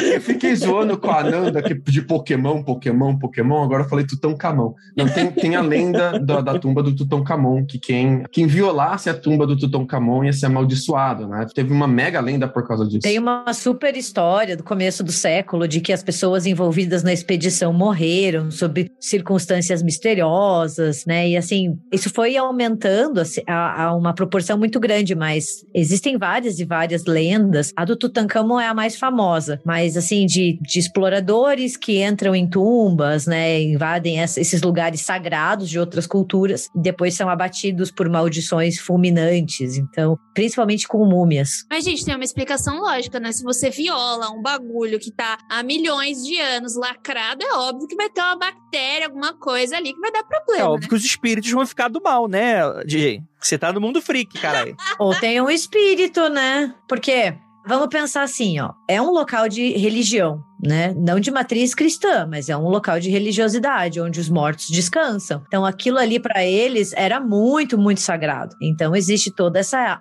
aura, né? Faltando uma palavra melhor, de que se você viola isso, você tá mexendo com o espírito errado. E a ideia é que o túmulo, ah, especialmente das múmias egípcias, são portais para o pós-vida mesmo. Tanto que todas as posses da, dos faraós, das pessoas importantes, para que é, tudo isso seja levado ao pós-vida. Então você tá em um portal para o pós-vida, né? E a gente também pode falar que essas histórias têm um pouco a ver também com o sentimento de culpa, né? Você pode não pensar isso até explicitamente, mas lá no fundo você sabe que você tá zoando a cultura dos outros, tá roubando artefato que representa a história dos outros e tá trazendo para o seu país, né, da Inglaterra. Então, uh, tem um pouco desse sentimento de culpa, né, nessas, nessas uh, lendas de maldição. É, inclusive, eu não sei se foi um, um tipo de retcon, digamos assim, mas mas no último, na última geração que eles criaram, eles criaram uma forma regional para esse Yamask, uma variante dele. Sim. Que, que é o.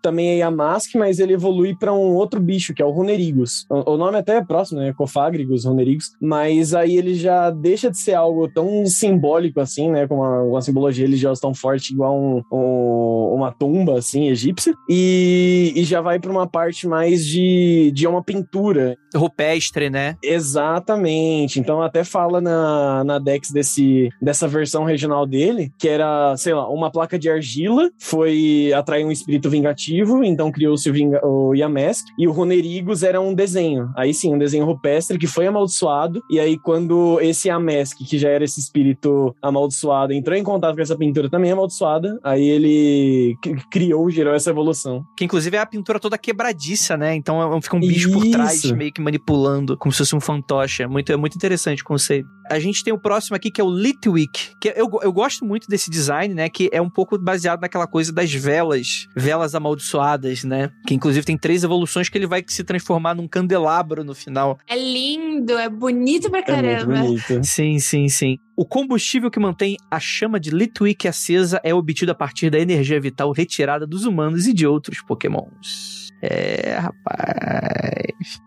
Tem um também que eu gosto só do primeiro design, do primeiro estágio dele, que é o Fantump, né? Que ele é uma árvorezinha fantasma, daquelas coisas meio branca de neve, né? Que tem as árvores amaldiçoadas e tal. E aí ele se transforma numa árvore monstruosona que eu acho mais fiel. Mas o Fantump é muito bonitinho. Não, ele, ele é muito carismáticozinho. Essa, essa carinha dele, ele ficou bem com, com design criancinha, né? Disney, cara, ele me lembrou de design bem Disney mesmo. Exato, verdade, verdade. É, é, por que, que eles se lembram crianças, né? Porque esses pokémons, na verdade, são espíritos de crianças que morreram perdidos em florestas Oh, que fofo! Quando elas não são levadas pelos balõezinhos, elas morrem na floresta, é isso aí.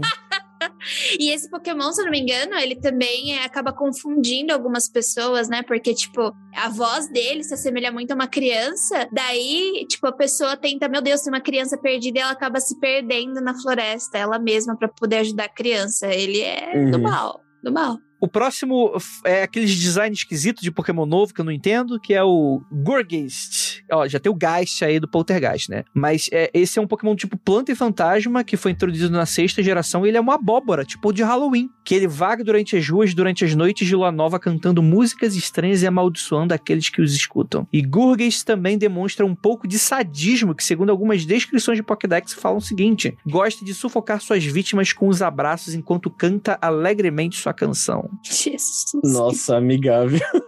Meu Deus. Super indicado para crianças, né? Assim, ah, ele sufocou a vítima enquanto cantava alegremente uma canção. Nossa, é, ideal, assim, sensacional. que bonitinho, nossa, fofo. Esse bicho, eu acho que ele só foi criado mais assim, numa questão comercial, sabe? Porque ele não tem tanto embasamento quanto outros que a gente falou aqui. É só uma questão de abóbora de Halloween. E é isso aí. E, e, aí tem a brincadeirinha de ter variações de tamanho dele. Então você pode. Acho que tem umas quatro variações de tamanho. Porque tem aquela brincadeira da, das abóboras, competição de abóbora de Halloween. Então acho que foi mais nesse sentido.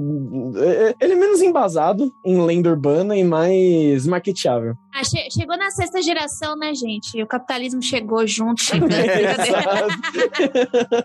Mas a, a parte do design dele que o André disse que não entende, que é um cabelo longo e tal, ele tem relação com o yokai yokai japonês, que é uma mulher que se transforma numa, naquelas lanternas de papel, sabe ah, qual é? Então ele mistura, né? Isso, por isso, era tipo uma mistura das duas coisas, esse yokai com a tradição ocidental da abóbora, né? Então, por isso que a parte de cima pra gente não faz tanto sentido, mas eu acho que o japonês entendeu melhor essa referência. Fa- Mistura do Brasil com o Egito, mistura do, Brasil, do, do Japão com os Estados Unidos aqui. Muito bom. A gente tem um que é muito. Cara, eu discordo um pouquinho da Jay, porque eu acho que a partir da, da sétima geração pra frente tem uns designs muito maneiros, né? Um deles é esse Mimikyu, né? Que ele é um bicho, cara, que é muito escroto, né? Que, que ele é um bicho que ele tem inveja do Pikachu e se fantasia de Pikachu, só que é muito desconjuntado, né? Não, não, não, não, não, não, não. Vamos fazer jus ao Mimikyu. Não é que ele tem inveja do Pikachu. A forma dele é assustadora e as pessoas morrem de medo de ver ele. Inclusive, há relatos que as pessoas morrem mesmo ao ver ele. Que ninguém soube que viu a forma real dele sobreviveu. E ele é um Pokémon muito solitário, que ele não consegue fazer nenhum amiguinho. E ele viu que o Pikachu ele é o Pokémon mais fofinho que todo mundo adora mais. Então ele se fantasia de Pikachu com um saco de pão e com a canetinha vermelha ele faz as bochechinhas, faz um sorrisinho e tal, né? Só que o Pikachu, André, ele é um Pokémon muito sacana. E o que, que o Pikachu faz no Halloween? Ele se veste de Mimikyu.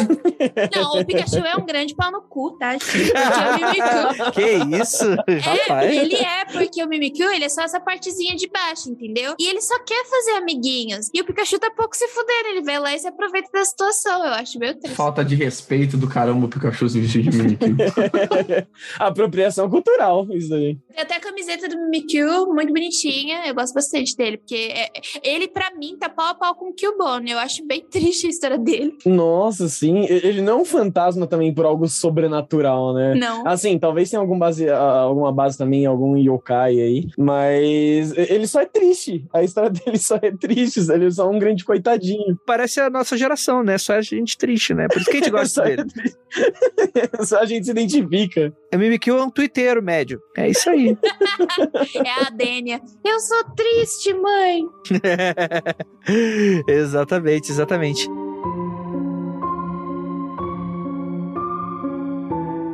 Bem, falar de Pokémon é falar também de muitas teorias, né? Porque esse vácuo de como é que funciona esse mundo e essas coisas meio esquisitas no meio do caminho que acabaram nunca sendo de fato exploradas, faz com que a gente tente imaginar coisas, né? Como, por exemplo, a teoria da guerra de Kanto, né? Que Kanto é, é a primeira região do, do Pokémon que é baseada numa região real do Japão, né? Kanto, que é uma, é uma região que fica de canto. No cantinho. Por que que acontece? É, Essa teoria é, tem umas coisas esquisitas, assim, porque eu não gosto muito dessas teorias, que elas são muito forçadas. A teoria principal se baseia que um dos líderes de ginásio é o aquele sargento é, é, Search, né? É, Tenente Search, né? E ele tá com um uniforme militar. Se, existe militarismo nesse mundo, em teoria existe uma, uma guerra, né? Inclusive, quando você vai conversar com ele lá na primeira geração, ele fala, tipo assim, ah, pokémons elétricos me salvaram durante a guerra, né? Então isso é uma das explicações porque que ele é um treinador do tipo elétrico e tal. Só que isso é feito muito en passant, assim, meio bobo, assim. não- é quase um estereótipo daquela coisa guerra do Vietnã, saca? Tipo, ah, não, os pokémons elétricos me salvaram e tal, mas não, nunca foi explorado, nunca foi dito que guerra é essa, né? A piada é com um cara. Essa é a piada que eles estão fazendo. Porque Surge é pico. Electric Surge é pico de energia. Sabe quando você tem que colocar o protetor contra pico de energia? E a piada ali é que ele teria sido ressuscitado por pokémons elétricos fazendo o trabalho des... des... des... Ah, tomando. Vocês entenderam? Desfibrilador. Tudo bem, Lucas. Hoje, hoje teu dia tá sendo difícil, já tá, já tá tarde, tô cansada. Terça-feira, tá tudo bem. Tudo tem um preço na vida. E, ó, Gabri- é a Gabriela falando, eu não vou cobrar nada. Desculpa, eu vou fazer umas compras e mandar entregar na casa do Lucas pra ele fazer umas muamba pra mim quando ele vier pra cá. O que, que vocês acham, gente? Tadinho, o Luca Bombeiro profissional. Já pedi coisa, já. Um monte de gente já deve ter pedido já. Não peçam mais coisas. Só eu posso. Ah, É, Voltando aqui, é, o que reforça. Não reforça, é, isso é forçado pra caralho. Mas o pessoal fala que pode ser fazer sentido, porque o que acontece? Como tem um bando de criança sem nada o que fazer, a não ser ficar caçando bicho na rua pra ficar brigando, parece que só tem criança nesse mundo. Então o pessoal fala que os adultos, parte dos adultos morreram dessa guerra aí, só que não é feita mais nenhuma menção a essa guerra. Em nenhum momento da história do Pokémon. Então, não existe isso. É coisa da cabeça de vocês. é aquela galera perguntando: cadê os pais dessa criança, meu Deus do céu? Tanta criança aí pelo mundo. Você não e tem é pai, isso. não?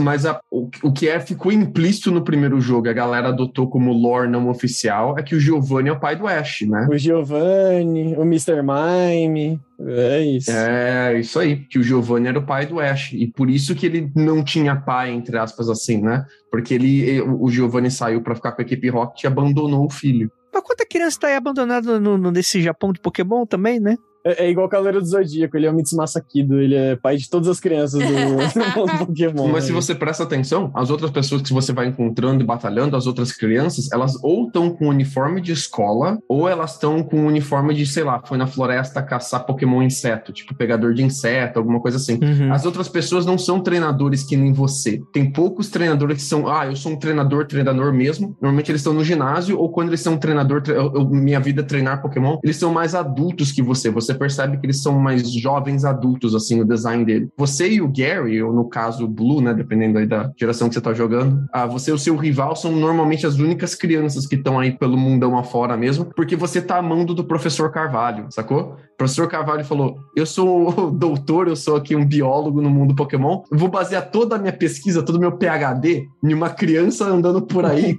escrevendo uma Wikipédia sobre Pokémon. E essa é a história, cara.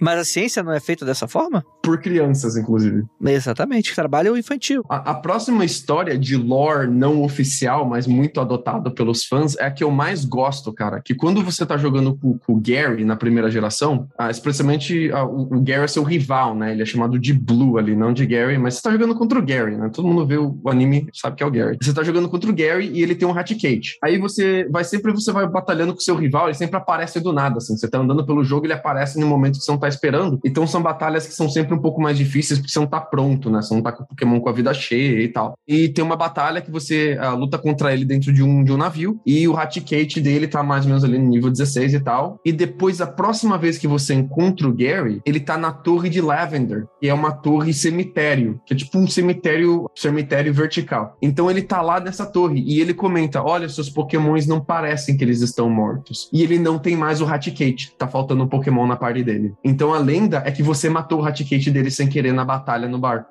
no navio. É que o navio afunda também, né? Não tem esse lance? Não, não, não. Ah, não, isso é só um desenho, né? Eu tô viajando. É, mas então, a parada é que você teria matado ele sem querer. Você teria levado o Raticate a óbito e ele tava lá enterrando o Raticate dele, se despedindo do Raticate na tumba dele, no cemitério. E por isso que ele não tem mais. E quando você encontra ele, ele, ele faz aí essa, essa crítica a você, essa. Ele deixa essa piada, não é piada, essa, Caralho, esse bicho. shade. Joga esse shade em você. Aproveitando essa, esse clima mórbido, o Lucas já falou do Lavender Town, né? E a gente tem uma creepypasta do Lavender Town, que por sinal é uma, pra mim é uma das mais interessantes, que tem uma musiquinha que ganhou, tipo, várias teorias. E por causa disso, já tô avisando o gatilho aí, que esse fenômeno da musiquinha, ele ficou conhecido como síndrome de Lavender Town, que segundo algumas fontes, foram mais de 200 suicídios em 1966 por causa dessa música. E daí eles tiveram que modificar a música para os próximos jogos por causa dessa creepypasta aí. Creepypasta é que se você escu- escutasse a musiquinha que toca quando você tá em Lavender Town por muito tempo, você vai passando mal, passando mal, passando mal, até que você pode chegar a óbito. Mas creepypasta, né, galera? É, creepypasta. Só engatei porque falou de Lavender Town.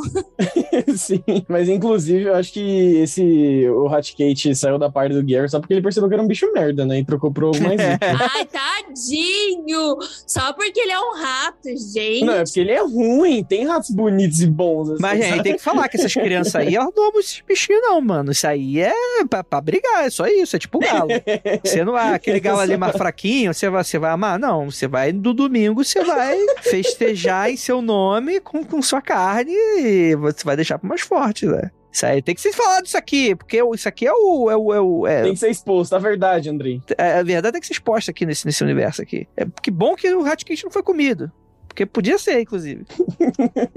Eu gosto bastante da, da teoria, né? Porque o Ash, ele nunca envelhece. O anime do Pokémon estreou em 97, sempre seguindo, ou na grande maioria seguindo o Ash nas suas aventuras. E durante todo esse tempo de exibição, ele mantém a mesma idade, né? Assim como diversos outros animes, Cavaleiros do Zodíaco e assim por diante, eles param no tempo, né? E ali o Ash fica com seus 10 anos, e isso gerou bastante especulação entre as pessoas. E a primeira diz é que o Ash estava em coma durante o tempo todo. E tudo que a gente vê não passa de sonhos do protagonista, já que ele estava, né, preso em uma cama. E tem toda essa ideia, né, de que no primeiro episódio ele cai de bicicleta e depois ele até recebe uma- um choque do Pikachu e isso faz com que ele entre em coma. E, gente, eu lembro disso até hoje, dessas teorias, assim, eu acho sensacional, porque é muito mórbido pensar que tudo foi um sonho.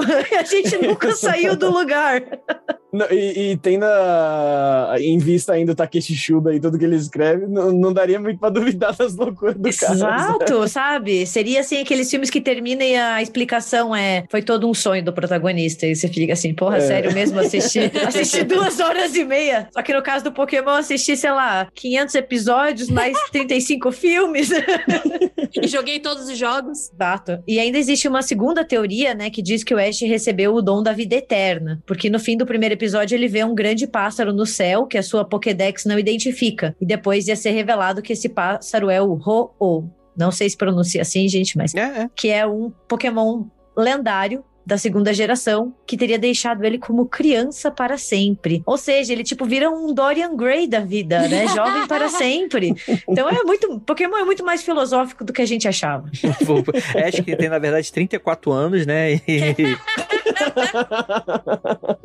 eu acho que eu, eu sinto um, um pouco de falta na franquia, um pouco dessa coisa do clima dessa primeira temporada, que tem um pouco desses mistérios, né? Que tipo assim, cara, o Ho-Oh não, não tinha sido apresentado nessa geração, tu não sabia, mas tá lá jogado. Isso só vai ser resgatado na segunda, e tem várias coisas assim que ficam entreabertas da maneira como é colocada, né? Tipo, a gente citou o Gastly, né? O Gastly fala, por que, que alguns pokémons falam e outros não, né? Tem aquele episódio lá do Dragonite, na torre, né? No farol, que depois a gente descobre que é um Dragonite, né? Porque ele aparece numa figura meio, meio sombria, eles nunca dão um nome, mas pelo design dá pra ver que é. Mas por que, que aquele bicho tá daquele Tem tamanho? um lore abandonado, cara, que eu achava maneiríssimo, que eles introduzem em um episódio que pokémons antigamente, bem na antiguidade, eram gigantes. Então tem um Gengar gigante, acho que uma Clefairy gigante, alguma parada assim, uma Jigglypuff gigante. Ah, acho que era um, era um parque de diversões abandonado de Pokémon esse episódio. E eles encontram as Pokébolas primordiais, que seriam, tipo, objetos gigantes, como um sino gigante. Eram, tipo, umas paradas mega gigantes. Já sei qual episódio é esse. Não é o do que o Bruno tá falando, não. O que o Bruno tá falando é aquele antes do, do Tentacool, Tentacruel. É um, é um episódio anterior. O que o Lucas tá falando, na verdade, é depois, inclusive, eu acho que é bem mais pra frente até, que eles encontram uma, uns pokémons antigos, gigantes, né? Tem um, acho que é um raio. Ah, eles têm até umas marcas na, no isso, corpo. isso, meio tribal, uma parada assim, né? E isso é um lore que eles abandonam completamente depois, tipo, foda-se, esqueça.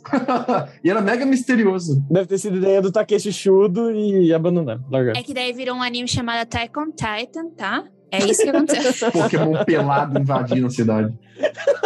Parece um dedão. Mas é, mano, é- mas é aquela coisa, né? Mercadologicamente falando, eu acho que é mais interessante pra, pra empresa deixar a coisa nebulosa, assim, e um pouco genérica, né? Meio, meio pasteurizada, mas fica muitas perguntas sem respostas, assim, desse, desse universo, assim, né? É, mas acho que é bizarro, assim. Assim, é bom, né, mercadologicamente, que a galera fala, comenta e vai criar em cima, mas acho que a Pokémon. Quando ela lançou Black White, ela- ela- acho que um pouquinho de Black White foi pra matar essas conspirações aí da galera. Porque já tinha uma creepypasta, acho que era a mais famosa de todos, que era Pokémon Black, que era a fita de um menino que ele achou de um Pokémon, não sei, de Game Boy Color ou Game Boy Advance. E quando ele foi jogar, a fita era toda bizarra, sabe? Porque era o Pokémon Black. E aí você começava com o único Pokémon, que era o Curse. E aí ele ia matando seus oponentes, e cada vez que você derrotava o oponente, ficava uma lápidezinha no lugar onde estava o sprite do, do oponente, assim, era bem bizarro. Isso ficou muito famoso. Cara, a pessoa inventa, né? Aí eles criaram o jogo Pokémon Black e White. E dentro dessa teoria do, do Ash estar em coma, um dos argumentos é que as enfermeiras Joy são todas iguais. Ah, Então sim. teve a primeira enfermeira Joy que ele viu, que era todas absolutamente iguais. Aí no anime na quinta geração do Pokémon Black e White, eles fazem questão de mudar completamente o design da Joy, sabe? Tipo, reformular só pra acabar. Acho que deve ter alguém que deve ter ficado com pirraça falando, mano, eu vou acabar com essas ideinhas loucas desses ocidental maldito aí, só de pirraça. E, e saiu pegando todas quebrando todas. Então, mas o, o, o Shudo, o Takeshi Shudo, ele, ele aproveitava essas incongruências dos jogos pra fazer piada com isso, né? Então, toda, no desenho, Sim. todas elas eram irmãs gêmeas, né? Tipo, de- tipo uma família gigante de irmãs gêmeas, assim. Então, ele fazia, tipo, fazia... Cara, o, o Pikachu era muito sacana no, no- na primeira temporada, bicho. Ele era muito, muito safado. E eu, eu acabei esquecendo, antes da gente encerrar, tem uma coisinha só que eu fiquei de falar, que eu acho... Eu não, não acho bizarro, assim, que é o Giratina. Que o Giratina, apesar de não ter nenhuma entrada do Pokédex meio bizarra assim, ele é claramente baseado em Lucifer, né? É, ele é meio que essa vibe. Na cosmogonia de Pokémon, né? Ele, ele é um Pokémon de antimatéria, que ele é banido porque ele é muito violento, né? Você tem o Arceus, que é o deus, né? Aí você tem as criaturas do o, o Palkia e, o- e o E o de alga. e o Dialga, né? Que eles representam, são criadores do tempo e do espaço. E você tem a, a tríade no final, formado com Giratina, que ele é um Pokémon que ele, enfim, ele é um Pokémon do mal só. E ele é banido pro, pra um outro universo, né? Então ele, ele é claramente uma alusão aí a, a Lúcifer, né? Um pouco dessa coisa do, do Pokémon caído, que ele vai para um inferno, né? E ele é um Uhum. Pokémon dragão fantasma, né? É interessante essa Exato. combinação. É, tem um lance meio que os Pokémons quando morrem vão pra, vão pra região do Giratina. Não tinha, não tinha, ou eu tô, eu tô viajando isso aí? Acho que tinha uns Ah, lances acho que é desse. um pouquinho viagem. Acho que é um É, pouquinho então eu tô falando merda. Então, é, na minha cabeça. Não, mas assim, você pode se sentir livre pra fazer uma fanfic, porque com certeza vai ser melhor do que as que a gente citou aqui da galera. Então, à vontade. Eu queria falar que eu topei com um ROM de Pokémon ah, modificado desses bizarros uma vez. Quando, quando eu tinha, sei lá, cara, 12, 13 anos, entendi um pouquinho só de computador ainda. Usava o Windows 98 em casa, computador velho de escritório que ninguém usava mais. Eu descobri que dava pra você emular o Game Boy no seu computador e jogar ele em casa. Acho que a grande maioria das pessoas que jogou Pokémon no Brasil não jogou no Game Boy, jogou ele emulado em casa no computador. Sem poder trocar Pokémon com os outros, é uma tristeza. o seu Gengar que nunca, nunca virava Gengar, né? É. E eu fui baixando na internet, falei, pô, vou baixei a, a versão Red, pô, maneiro, vou baixar a Gold, baixei a Gold, maneiro. Fui ver o que tinha pra baixar nesse site de ROM. Esses sites de ROM, que são o jogo craqueado pra você jogar ali emulador na sua casa, no computador, eles iam listando os jogos, os ROMs mais baixados no- na lateral. Aham. E eu olhei um que chamava Pokémon Blood Red. Nossa. Eu falei, uai, Pokémon Blood Red? E sei lá, com 12, 13 eu falei, que estranho, né? Mas sei lá, baixei. Baixei pra jogar. E era um Pokémon que. ah, ele, ele era mais ou menos a versão Nuzlocke que a gente conhece hoje, onde se, se você se o seu Pokémon vai nocaute durante a batalha, você não pode mais usar ele. Mas a versão Blood Red, ele morria. Fazia um som bizarríssimo quando o Pokémon morria, ele desaparecia de vez, assim. Era só isso, não tinha mais nada de bizarro, assim, era mais ou menos só isso. Mas eu achava bizarríssimo. Caralho, meu Pokémon morreu mesmo, cara, meu Pokémon morreu. Chamava os amigos em casa pra ver a versão, ninguém acreditava na escola, chamava, chamava em casa. Falou, olha lá, meu Pokémon morreu mesmo, sumiu da parte. Todo mundo, nossa, sinistro. Capturava um só pra deixar morrer pra mostrar pra galera. E ó, meu, morreu! Matar esse ratatá aqui. Seus assassinos de Pokémon. Ó, matar o Ratatá, o Heartgate. Rapaz. Ó, mas não fala isso que no, no primeiro desenho o pessoal comia mais carpe, hein? Que eu lembro. Verdade, verdade. Ó, na primeira temporada tem referências a animais reais convivendo junto, mas aos poucos eles foram substituindo o ecossistema todo só por Pokémon. Eles comem o que essa galera? Só, é só vegetariano? Acho que não, hein? eles comem carne. Não, eles comem carne e carne de peixe ainda. Vai comer tentacu, vai comer Magikarp. Vai comer tentacu, né? Tá vendo? É aquelas coisas que, a- que, que a Pokémon Company fala: não vamos, não vamos entrar muito nisso, galera. Vamos, vamos ficar por aqui mesmo, né?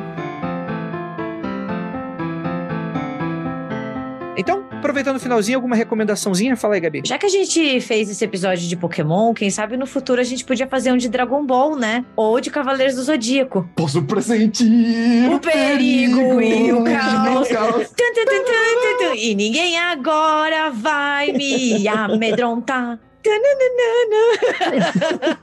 Podem chorar as pernas à vontade, não vai rolar, gente. Ah, vamos fazer. Ó, sabe porque tem o lado sombrio dos Cavaleiros do Zodíaco? Eles já enfrentaram Lúcifer no filme. Eles enfrentaram Lúcifer. Eles foram pra Asgard. O lado sombrio é aquela porra daquele, daquele Matsumasa Kido que fez 88 crianças no período de um ano que ficou viajando. O maluco é o Mr. Catra japonês. Eu, fica, fica a minha petição, porque eles já enfrentaram Lúcifer, já foram pra Asgard. E Dragon Ball, então a gente pode fazer uma série, né? Cá entre nós, por favor. É isso aí, gente. É, fica aí a recomendação da Gabi. Façam orações. Eu queria recomendar pra galera que tá ouvindo o episódio 37 do Casa do Carvalho, que ele é sobre mecânicas dos jogos de Pokémon, com a minha participação, que foi muito legal gravar ele com eles. Já faz um pouquinho de tempo já que a gente gravou. O episódio vale muito a pena porque a gente fez um mega apanhado de todas as gerações, falou sobre um monte de mecânica. Ficou super legal, super recomendo o Casa do Carvalho. E contar um segredo aqui pros ouvintes, eu tinha um sonho, um sonho de gravar um dia sobre Red Hot Chili Peppers, sobre o Corinthians e sobre Pokémon, porque eram três, três assuntos que eu gosto muito, mas que eu não encontrava podcast regular que soltava toda semana e tal sobre aquilo. E foi muito legal descobrir o Casa do Carvalho, porque me fez desistir do meu sonho. Eu falei, cara, já é bom o suficiente, não preciso. Não preciso fazer, já tá É feito. isso, o caso do Carvalho destrói sonhos, galera. É isso. Boa, tá, tá bom demais, não preciso fazer, foda-se, vai lá ouvir os caras, galera, que tá muito bom mesmo. Muito bom, isso aí. Então, fica aí. Faz, faz o seu jabá aí, Bruno. Aproveitando, então, estamos aqui no encerramento. Onde que o pessoal te encontra? Perfeito. Bem, minhas redes pessoais aí, tanto Twitter quanto Instagram, é Bruno Assis, com Z no final, então é Bruno, A-S-S-I-Z. Pode ir lá seguir à vontade, trocar umas ideinhas lá. Eu vou, vou recebê-los muito bem. E para as redes da Casa do Carvalho, assim, é uma grande bagunça. Então eu recomendo que a galera vá em casadocarvalho.net, que lá já tem o, o link para tudo, tem os atalhozinhos, ou pesquisa Casa do Carvalho. Você vai achar ou uma madeireira, ou algo de vinho, ou a Casa do Carvalho. Então tá tudo certo, assim.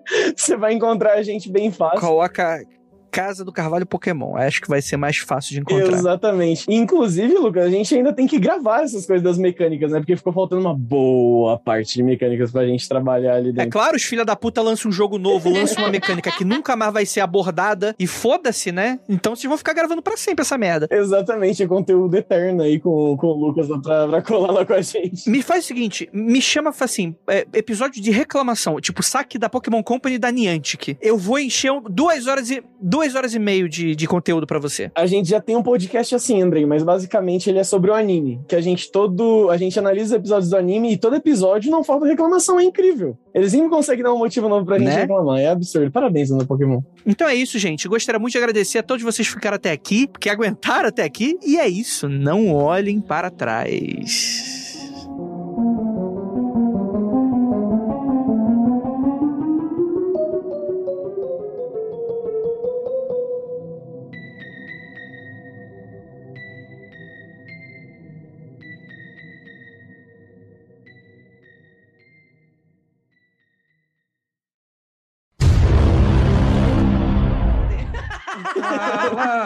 Fala, deixa, Deixa lá. lá.